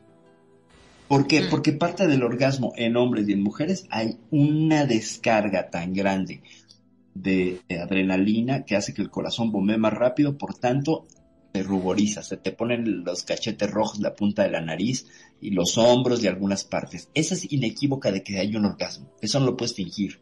Por muy buena que seas, no puedes, porque no puedes controlar eso, está en el sistema nervioso vegetativo. No hay manera. Entonces, Ojalá esa es que- una señal inequívoca. ¿No? Ojalá, que, ojalá que no entre nadie a, a nuestras casas de, cu- cuando nos está masturbando en SL. Exacto. Pero bueno, pero es una, y si llega a tener rosácea la mujer que tiene los cachetes rojos siempre, ¿cómo haces? No, bueno, pues es que entonces no, no hay diferencia, ¿no? Porque empezaste a tener coito con ella con la misma rosácea en los cachetes y pues ya cuando, cuando llega el orgasmo pues, se le pondrán más rojos nada más, ¿no? Entonces tendrás la capacidad de, de determinarlo. Esa es una. Otra cuestión son las pupilas se dilatan y otra cuestión son eh, la, no me acuerdo si se llama el, el nipple snap, que es como una suerte de que se aflojan los pezones y se vuelven a endurecer. Y si tú estás en contacto con el pezón durante el momento del orgasmo, sientes esta cambio de texturas. Eh, a mí no me ha tocado, he leído al respecto, no sé quién haya estado en estas cuestiones de, de, de verificarlo, eh, yo creo que es un tema también que tiene que ver con la sexología, pero dentro de todas las cuestiones que dicen que sí hay un orgasmo, que es inevitable que tengas sensaciones, pues por supuesto es los espasmos, espasmos a nivel uterino y vaginal, del introito vaginal. Ciertamente, y eso puede ir, porque hay mujeres que pueden hacer ejercicios de piso pélvico y apretar más, y entonces fingir que están teniendo un orgasmo y gritar y bla, bla, bla. Pero el sonrojamiento muchas veces es, bueno, es que para mí es casi imposible de, de fingir, porque depende de un sistema que no tienes control consciente. No hay manera. Es como querer dejar de respirar y decir, bueno, ya voy a dejar de respirar cinco minutos y cuando me vuelva a acordar, no pasó nada en el cuerpo. Pues, por supuesto que no. Entonces sientes que te vas a ahogar, bla, bla, bla. Entonces, sí, hay parejas que no saben cuando su pareja tiene el orgasmo. Pero esto tiene que ver con que yo no sé cómo es un orgasmo en mí. Aunque yo no sé reconocer un orgasmo en mí. Y he escuchado temas y cosas y me tocó un taller con una mujer de 55, 57 años que no sabía lo que era un orgasmo. Nunca lo había experimentado. Y después de que terminó el taller, se le fue tomando herramientas, se fue dando cuenta que sí había tenido más de un orgasmo. Pero no tenía como la emoción de saberlo, ¿sabes? Era como una emoción pasada. Y decía, ah, bueno, pues sí he tenido orgasmos, pero no con la emoción que se siente, no con esta eh, excitación, la adrenalina, bla, bla, bla. Imagínense lo que es vivir una vida así, sin un orgasmo. Nos dice por acá Arnaldo. Bueno, ojalá no entre los vecinos de visitas a sus habitaciones en real. Cuando se masturban en SL, hay casos ya ha pasado que terminan las personas sonrosadas, pero de vergüenza. Sí, claro, pero de nuevo esa es una cuestión, este... Fíjate que a mí me pasó, te lo voy a decir, sí me pescaron en Second Life, sí me pescaron teniendo sexo, pero no estaba en mi casa. Bueno, ya, no, si quieren saber, vean el siguiente capítulo de... No, de- cuente, cuente, cuente. cuente, cuente, cuente. Pues fíjense que fue un, un sábado, el- la oficina que yo tenía, pues era la dueña y pues podía entrar cuando quisiera y pues me fui ahí estaba teniendo relaciones gozosas, pero pues no me acordé que también iba a ir asistentes y entró. Obviamente no vio nada, pero pues enteró de todo, ¿no? Y ya salí y le dije, cabrón, toca la puerta, ¿no? O sea, no. Nos moríamos de la risa. Y le decía, ¿a poco así está tan bueno el juego? Como que, oh, pues hazte tu cuenta, ya verás, hazte tu cuenta. Y yo estaba acá, give it to me, baby, give it to me, baby. De pronto así de la puerta de, buenas tardes. Y no, bueno. O sea, perdí el orgasmo, me convertí en la cosa más gélida del planeta, pero bueno, también sí, por supuesto, me sonrojé. Claro que sí, tiene toda la razón ahí. Ronaldo con su ejemplo. La vergüenza y el pudor, por supuesto que son poderosos, pero de nuevo vienen de una cuestión inconsciente de, uy, me pescaron, ¿no? Entonces tendría que ver con eso. Pero bueno, eso, eso en las mis vicisitudes que han pasado con Second Life, sí. En su oficina, no hagan eso, gente, por favor, no abusen de, de su oficina, aunque sea su oficina y ustedes paguen la renta y todo, no. No está padre. O póngale llave a las cosas. Pero era sábado, no tenía que ir a trabajar. Bueno, ya me callo, tengo un diálogo desde hace nueve años. este, ñam, ñam, ñam. ¿Qué más tenemos por acá? A ver. Ah, bueno. Mariel, a ver, esta es preguntilla directa. Mm, Atenta. Mm, dices, mm, mm, dices. Vamos a ver qué. Suéltala. ¿Hay manera de reconocer en Second Life que el otro está teniendo un orgasmo y que le creas? ¿O es un montaje? Porque aquí entonces todos estaríamos emparejados a la cuestión de no tener evidencia física como el sonrojamiento o algunas otras cuestiones. ¿Cómo saber en Second Life a través del audio que el otro sí tuvo un orgasmo? Qué cabrón la que me tira a mí. ¿Por Es- qué? Eh, no, no, no, sí está interesante. Bueno, sí, bueno, hay veces. Yo antes, yo antes en Second Life sí se- sexaba mucho aquí, me masturbaba mucho cuando, cuando no trabajaba tanto y estaba en mi apogeo de SL y, y, todo era como, uy, qué bonito. Y, y el avatar más horrendo eh, me invitaba a la cama y yo iba. o me decían, vamos a probar esto y yo iba y lo probaba. Y Cuando decís avatar este horrendo, ¿a qué te referís? ¿Era un new? O sea, recién entraba. Porque acá son todos lindos, o sea, no hay feo. no todos son bonitos, man. Hay unos que, hay gente que, los hombres son muy perezosos para trabajar sus avatares, otros no meten dinero, y, ya, ya hemos hablado de esas cosas, y, y no todos son bonitos. Pero en ese entonces, bueno, no teníamos lo match, y 90 ni nada de eso, y los avatares, aparte de que ya eran feos, más feos, este, no los cuidaban. ya se muere de risa. Entonces, este, de hecho mi prima me decía la bella y la bestia, porque ella era la que me arreglaba un poquito mi avatar, lo tenía bonito, pero no tan bonito, porque la idea era que fuera evolucionando conforme la edad de ella, que no dijeran que yo era un alter. Y entonces, Ah. este, ella se reía porque decía que la bella y la bestia, porque el otro era feitititico. O sea, no le hacían nada avatar. Y hasta eso me invitaban y yo iba. Y ya. Bueno, pero eh, también he tenido, bueno, después tuve una pareja que, que, que solo en inglés de Canadá. Y, ay, Dios mío, es súper comunicativo ese hombre, muy, muy comunicativo. Pero a la hora de, de, de sexar, yo tenía que preguntarle, porque yo decía, "Ey, voy a amanecer aquí esperándolo. ¿Será, Claro. será que ya, será que ya, oiga, oiga, oiga lo que yo decía, ¿será que ya, ya eyaculó o no? ¿O cuánto más? ¿O qué? O sea, en parte viera que era feo. Pero, pero, eh, o sea, eh, era feo, porque, y otra cosa que le placía a él, eh, lo, era dar placer. Entonces, ah, entonces yo le, y, y, y otra cosa fea que tenía, que yo le preguntaba, oye, este, como si ya, did you come? Y, y no me Ajá. contestaba, seguía con otra y seguía. Entonces yo decía, puta madre, ¿qué hago? Y otra cosa más horrible que tenía, era que, que me llenaba de besos, kisses, baby, love you, baby, kisses, kisses, y, y de repente hacía, ¡puf! y se iba. Órale, se desconectaba, ¿no? O sea, ese no se venía, se iba. Ajá. No se venía, O sea, se iba. No, Ah. no me Bueno, o sea, era contestó nunca. textual, era textual. Cuando decía, ay, me voy, me voy, me voy, cortaba y se iba a la mierda. O sea, se iba en serio el tipo.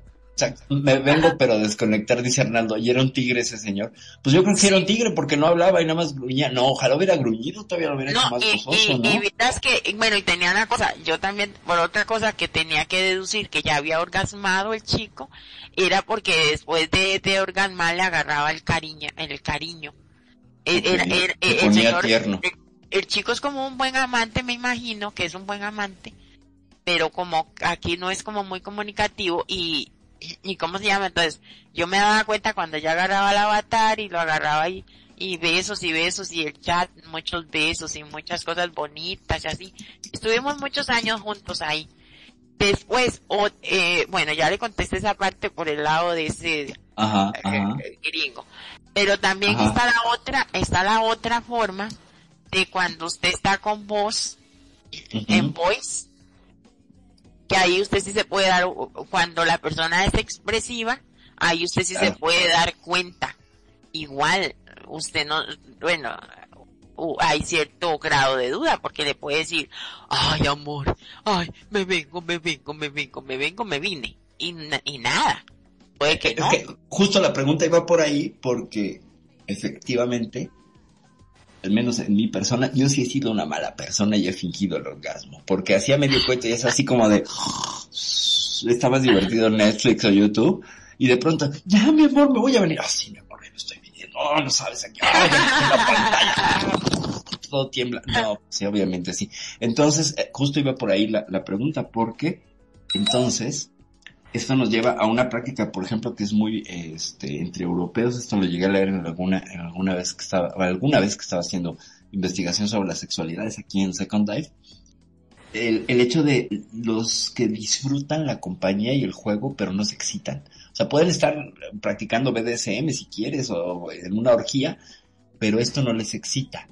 Sin embargo, se prestan a jugar el juego y el rol sin una conexión emocional sin una conexión en la búsqueda de lo que yo llamo el avatargasmo, que sería el orgasmo a través del uso de un avatar y que impacta en tu vida real, ¿no? Que tiene que ver mucho que tengas este avatar fetiche, o sea, el fetiche de avatares, lo cual también es una categoría propia. Eh, no siempre pasa. Hay ocasiones en las que, sí, claro, las voces ayudan mucho a la estimulación del sexo, lo cual lo convierte en sexo telefónico. 01800 Hotline Perfidia, por cierto, si quieren llamar, este, 50 lindes, minuto, no, no es cierto, este, CR 18, 5000 Ándale. polvo, mil el beso. Ya, pues ya vieron la diferencia, ¿no? Ya vieron la diferencia. Yo cobro 50, ya cobra 5 mil. Muy bien. Ok. Necesito otra manager, definitivamente. Ahí hablamos después del programa, Mariel. Este, necesito asesoría. Bueno, Oiga, cobra 5000, dice James, que un día, un día montamos joda en un set de DJ. ok. Estaba muy caído el, el, el ambiente y comencé a joder y comenzamos a joder con eso y vieras qué divertido se puso.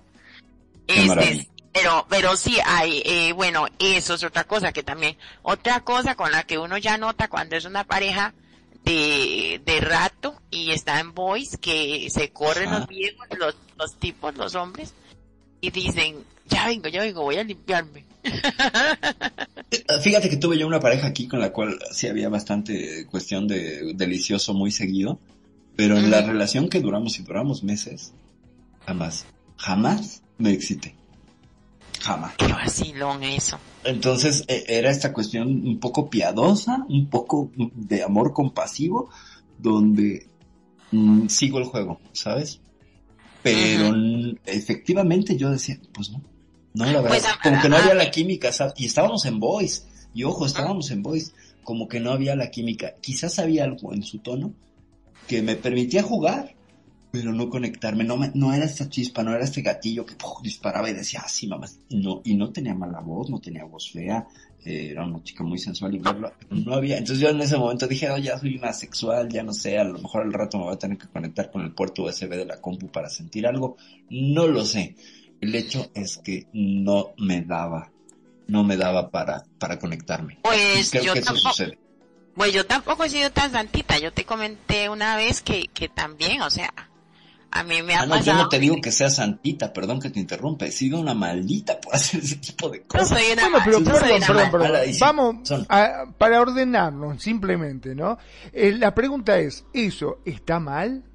Porque básicamente, a ver, si estás con una pareja que te respeta, que te quiere, y si bien vos no sentís lo mismo que esa persona, pero esa persona eh, disfruta teniendo sexo con vos y vos lo fingís, mientras la otra persona te crea, creo que está bien, ¿o no? Claro, claro, Porque- yo opino igual, yo opino igual. Mientras el otro te crea, es una suerte de mentira piadosa, un poco ética, sí, pero... Es una forma de darle placer, siguiendo- ¿no? Estás No. dándole placer a la otra persona porque la otra persona lo está Claro, disfrutando en claro, realidad. porque la otra persona sí se vincula y sí se conecta. Y sí escuchaba yo que la otra mujer pues sí entraba en una cuestión muy orgásmica. Sin embargo, pues yo era así como de, mm, bueno, a ver, aquí mis dotes de, de actriz tendrán que estar puestas en juego, las cuales no tengo, pero bueno, el hecho es que sí creo que ha sucedido más de una ocasión, o creo que es el único caso.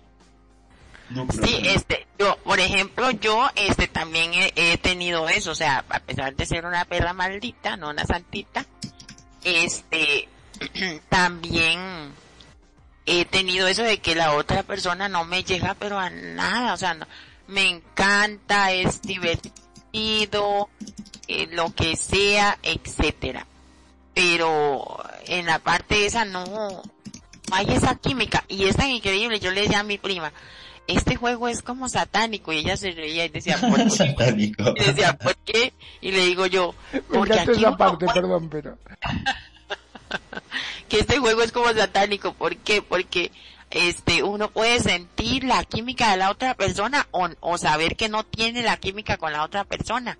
Así es, es muy es, muy interesante esto, este, o sea, jugar acá o jugar al telefonito, lo que sea. Es como un teléfono asistido por una representación 3D que le añade una capa de realidad, ¿no? Lo que sería el avatar sería esta capa que, que, difiere, por ejemplo, de otras redes sociales, donde eh, por ejemplo, Facebook, donde la gente es muy sexosa, pero pues yo siempre he dicho que tener relaciones en Facebook es como tener relaciones con una credencial, ¿no? Son igual, un perfil de Facebook con una credencial son igual de planos, aquí al menos somos 3D, ¿no? Y eso ayuda bastante, eso ayuda bastante. Entonces, pues sí, definitivamente la, la, la forma en la que nos vinculamos y, y, nos conectamos no siempre será la misma ni será óptima. ¿eh? Ojo, puedes tener todo porque tenía una bonita relación, una relación donde la llevábamos bien, donde había coincidencia y llegábamos a varios momentos de intimidad. Sin embargo, pues yo no llegaba al orgasmo real, ¿no? Tenía que fingirlo. Sí había orgasmos eh, emocionales, y tengo que decirlo muy al principio, pero después era como aquí falta algo, aquí falta algo. Y entonces cuando recurres al catálogo de Sears o a la pornografía, no, no es cierto, no crean que, que iba por allí. Pero sí tiene mucho de juego satánico, ciertamente, como dicen. Ah, a, a mí, sí, a mí me ha, me, bueno, un, solo un chico. Ajá. Me decía que, por ejemplo, este, tuviéramos sexo con los avatares y con la voz. Ajá y Ajá. con pornografía. Y vieras qué raro. No, yo uh -huh. no me calentaba nada, lo porno que me pasaba, no, no me calentaba nada. Era raro. Era raro, porque si me pongo a ver algo sola, ahí estoy masturbándome rapidito. Ok. Pero cuando has asistido ya no, porque a lo mejor es que tienes la, la, la idea en la cual la pornografía es un ejercicio íntimo y donde el otro ya implica una serie de interacciones que ya no te hace sentir cómoda, a lo mejor, ¿no? Por ahí va. La, y como que busco, y como que, y como que yo tal vez busco lo que, lo que me llega y uh -huh. él estaba buscando lo que le llegaba a él, entonces él estaba uh -huh. como loco, yo no, por ejemplo. Sí, no. Ah, digo, a mí también me ha pasado que hay gente que dice, ay, mira este video, ¿no? Mientras estás teniendo ahí intercurso y te pasan un video y a lo mejor pues no es lo que te gusta, ¿no? A lo mejor a ti te gusta, no sé, una cuestión que tiene que ver con, por ejemplo, yo me considero pues, muy abierta y muy exploradora de la cuestión sexual, pero si algo me prende muchísimo es ver a la gente besándose. Ah, sí, por ejemplo, en la porno a mí me ponen a alguien besando, wow. No, no es el primer plano del pene entrando en la vagina donde ves así hasta, el, no sé, la, los poros, no es gente besándose en un acto de ternura. Eso Esa, eh, ternura, a, a besarse, acariciarse, a, sí. al menos al principio, o sea, no, no como de una, pum, mete y saca, mete y saca, mete no, saca. claro, no, claro, sí, tiene, tiene, muchas cosas, este, muchas cosas muy interesantes. Pero bueno, gente, vamos dándole, vamos dándole un cierre a todo esto. Mi queridísimo Magnum, te escucho, también a ti, Mariel, y quien quiera participar, porque qué más nos gustaría quedarnos aquí hablando toda la noche sobre sexualidad sobre todo en este lugar tan genial que les quedó a Magnum y a Nani con esta eh, eh, impresionante estructura a modo de salón chic, elegante, sexoso, perverso, que tiene que ver mucho con este, con este programa. Sí, está muy bonito. Oye, eh, despedida, comentario y despedida. Comentario o... y despedida, por favor. Sí, sí, sí, comentario. Ok, me gustaría, como se llamaba sexualidad, definir un poquito. La sexualidad incluye la identidad sexual y de género que constituyen la conciencia de ser una persona sexuada, porque está la asexuada también. Claro. Con el significado que cada persona dé en este hecho. El concepto de sexualidad, por tanto, no se refiere exclusivamente a las relaciones sexuales, sino que estas son tan solo una parte de aquel objetivo. Así. Dicho Es eso, ajá, dale. Te escucho, te escucho. No, ya me iba a despedir, por eso participa primero. Mm, dale, dale, yo en el cierre retomo. Ah, ok, ok, ok. Este, bueno, dicho esto, quiero tomarme la, la, la libertad que mi perfidia querida me da para invitarlos a mi programa el miércoles en Echar la Charla con Ciar Mariel a partir de las 5 pm SL, 5 de la tarde, en Radio Consentido, por supuesto, acá mismo, y quiero tocar el tema de la depresión. Porque, porque hay mucha gente que, que me ha hablado de depresiones, situaciones, y, y lo vamos a, y lo quiero tomar de, o sea, vamos a decir qué es, bla, bla, bla, y también vamos a, a, a tomarlo por el lado de, de que se le puede decir a una persona con depresión y muy importante, que no se le debe o puede decir a una persona con depresión. Claro. Entonces, este, yo creo que se va a poner bonito. Muy y buen entonces- tema, muy buen tema. Ajá, entonces los tema. esperamos, ajá, los esperamos, yo espero que, que, que este panel me pueda acompañar y los que puedan venir y a la- a- el miércoles a partir de las 5 de la tarde acá por Radio Consentido y mi nombre es Iar Mariel de Costa Rica y ha sido un placer estar acá invitada por Perfidia en este tema de pixeles y muchísimas gracias, gracias a todos, ay gracias a los chicos que pedí TP y me vinieron a acompañar. Y a Arnaldo Jams, bueno, Chinito que se fue a dormir, a todos los demás, gracias Nani, gracias Magnum. Y nos vemos miércoles, besos, gracias Perfi. Gracias Mariel, muchas, muchas gracias, gracias por tu aporte, gracias por la invitación y gracias como siempre por, por aportar frescura y otra, otro punto de vista aquí. Para mí es un honor y un gusto tenerte por acá siempre y es Gracias. un gustazo y te agradezco siempre que, que aceptes la invitación de estar por acá apoyando. Mi querido Magnum.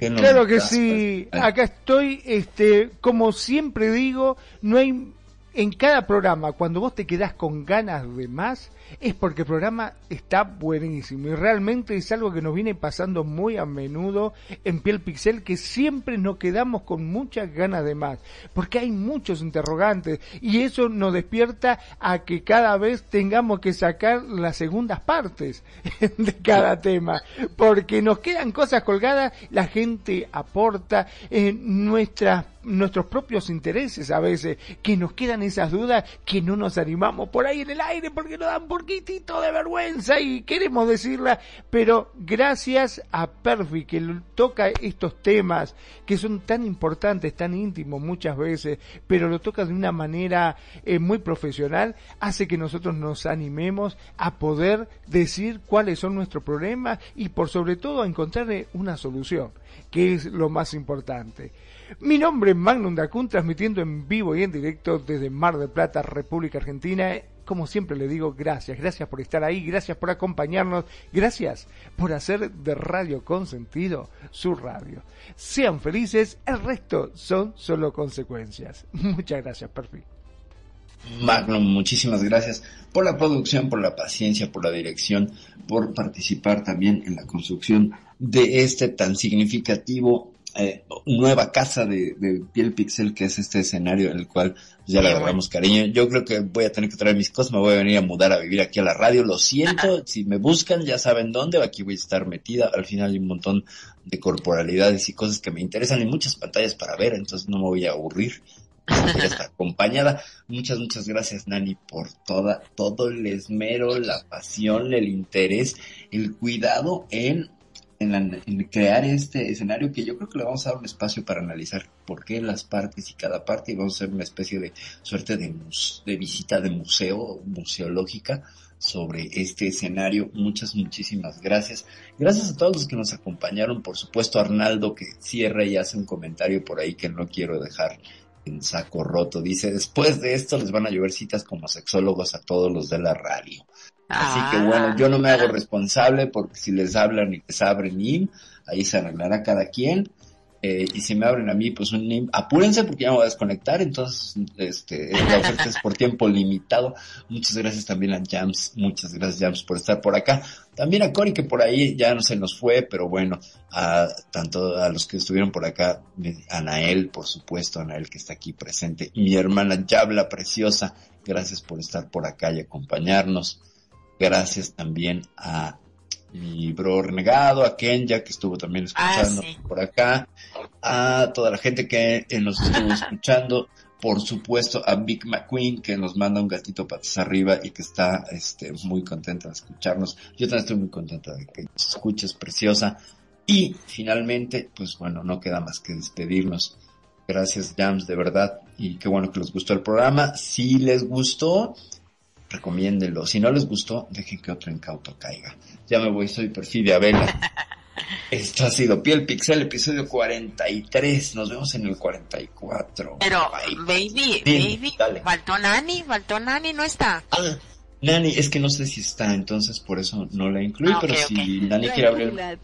dale, dale. Aquí está, sí. Ok, Dani. Pero no, mira, muy sencillo. Me encanta el programa, siempre bienvenido Radio Consentido de su casa. Mira acá, aprendemos, charlamos y bueno, no sé, mm, mentalmente se aprende a hacer muchas cosas, que es lo más importante. Second Line nos ayuda en eso. Eh, realmente, le digo que gracias a todas estas personas que nos están apoyando, a nuestros sponsors que también nos están escuchando, besitos que mandaban por ahí diciendo, por aquí estamos presentes. Muchísimas gracias por estar aquí, creer en Radio Consentido. Y bueno, sí, su casa. Su casa para lo que ustedes necesiten. Y preguntas todas a Perfect. Pero no echen la culpa a mí. Pero sí, si tienen preguntas, mándenlas y pues hacemos lo posible por responderlas. Y si no, tendremos la forma encantadora de hacer como que sabemos. Muchas gracias. ahora sí ya me voy. Gracias, Nani. Yo también. Les Besos a todos. En Colombia. Buenas noches para todos. Bye bye. Buenas noches. Nos vemos, nos vemos la siguiente semana, gente. Gracias, gracias a todos por continuar con Radio Consentido. Luna preciosa, gracias por estarnos escuchando. Te mando muchos besos y muchos abrazos. Y también a mi queridísima Marbella Lara, que también nos estaba escuchando por allí y que si no la saludo, me hace, me hace bronca por ahí en el WhatsApp.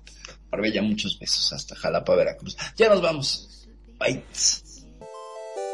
Muchas gracias por habernos acompañado en este ciberviaje. Recuerda que si terminaste con confusión, hemos logrado nuestro objetivo. Y recuerda escucharnos todos los lunes de 5 de la tarde a 7 de la noche, horario Second Life. Solo aquí en Radio Consentido. No te olvides de buscarnos en redes sociales, Facebook, Radio Consentido, o nuestra página, radioconsentido.blogspot.com. Y si quieres escuchar este y todos nuestros programas, estamos en iVoox. Nuevamente, gracias y recuerda, navegante, no hay camino, se hace camino al avatar. Bites.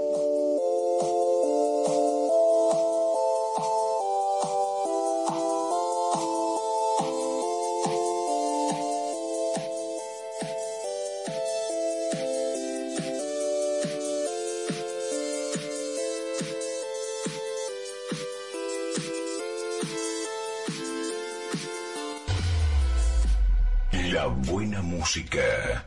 Solo la puedes escuchar por aquí. Radio Consentido, consintiendo tus oídos. Tu mejor opción en radio por Second Life.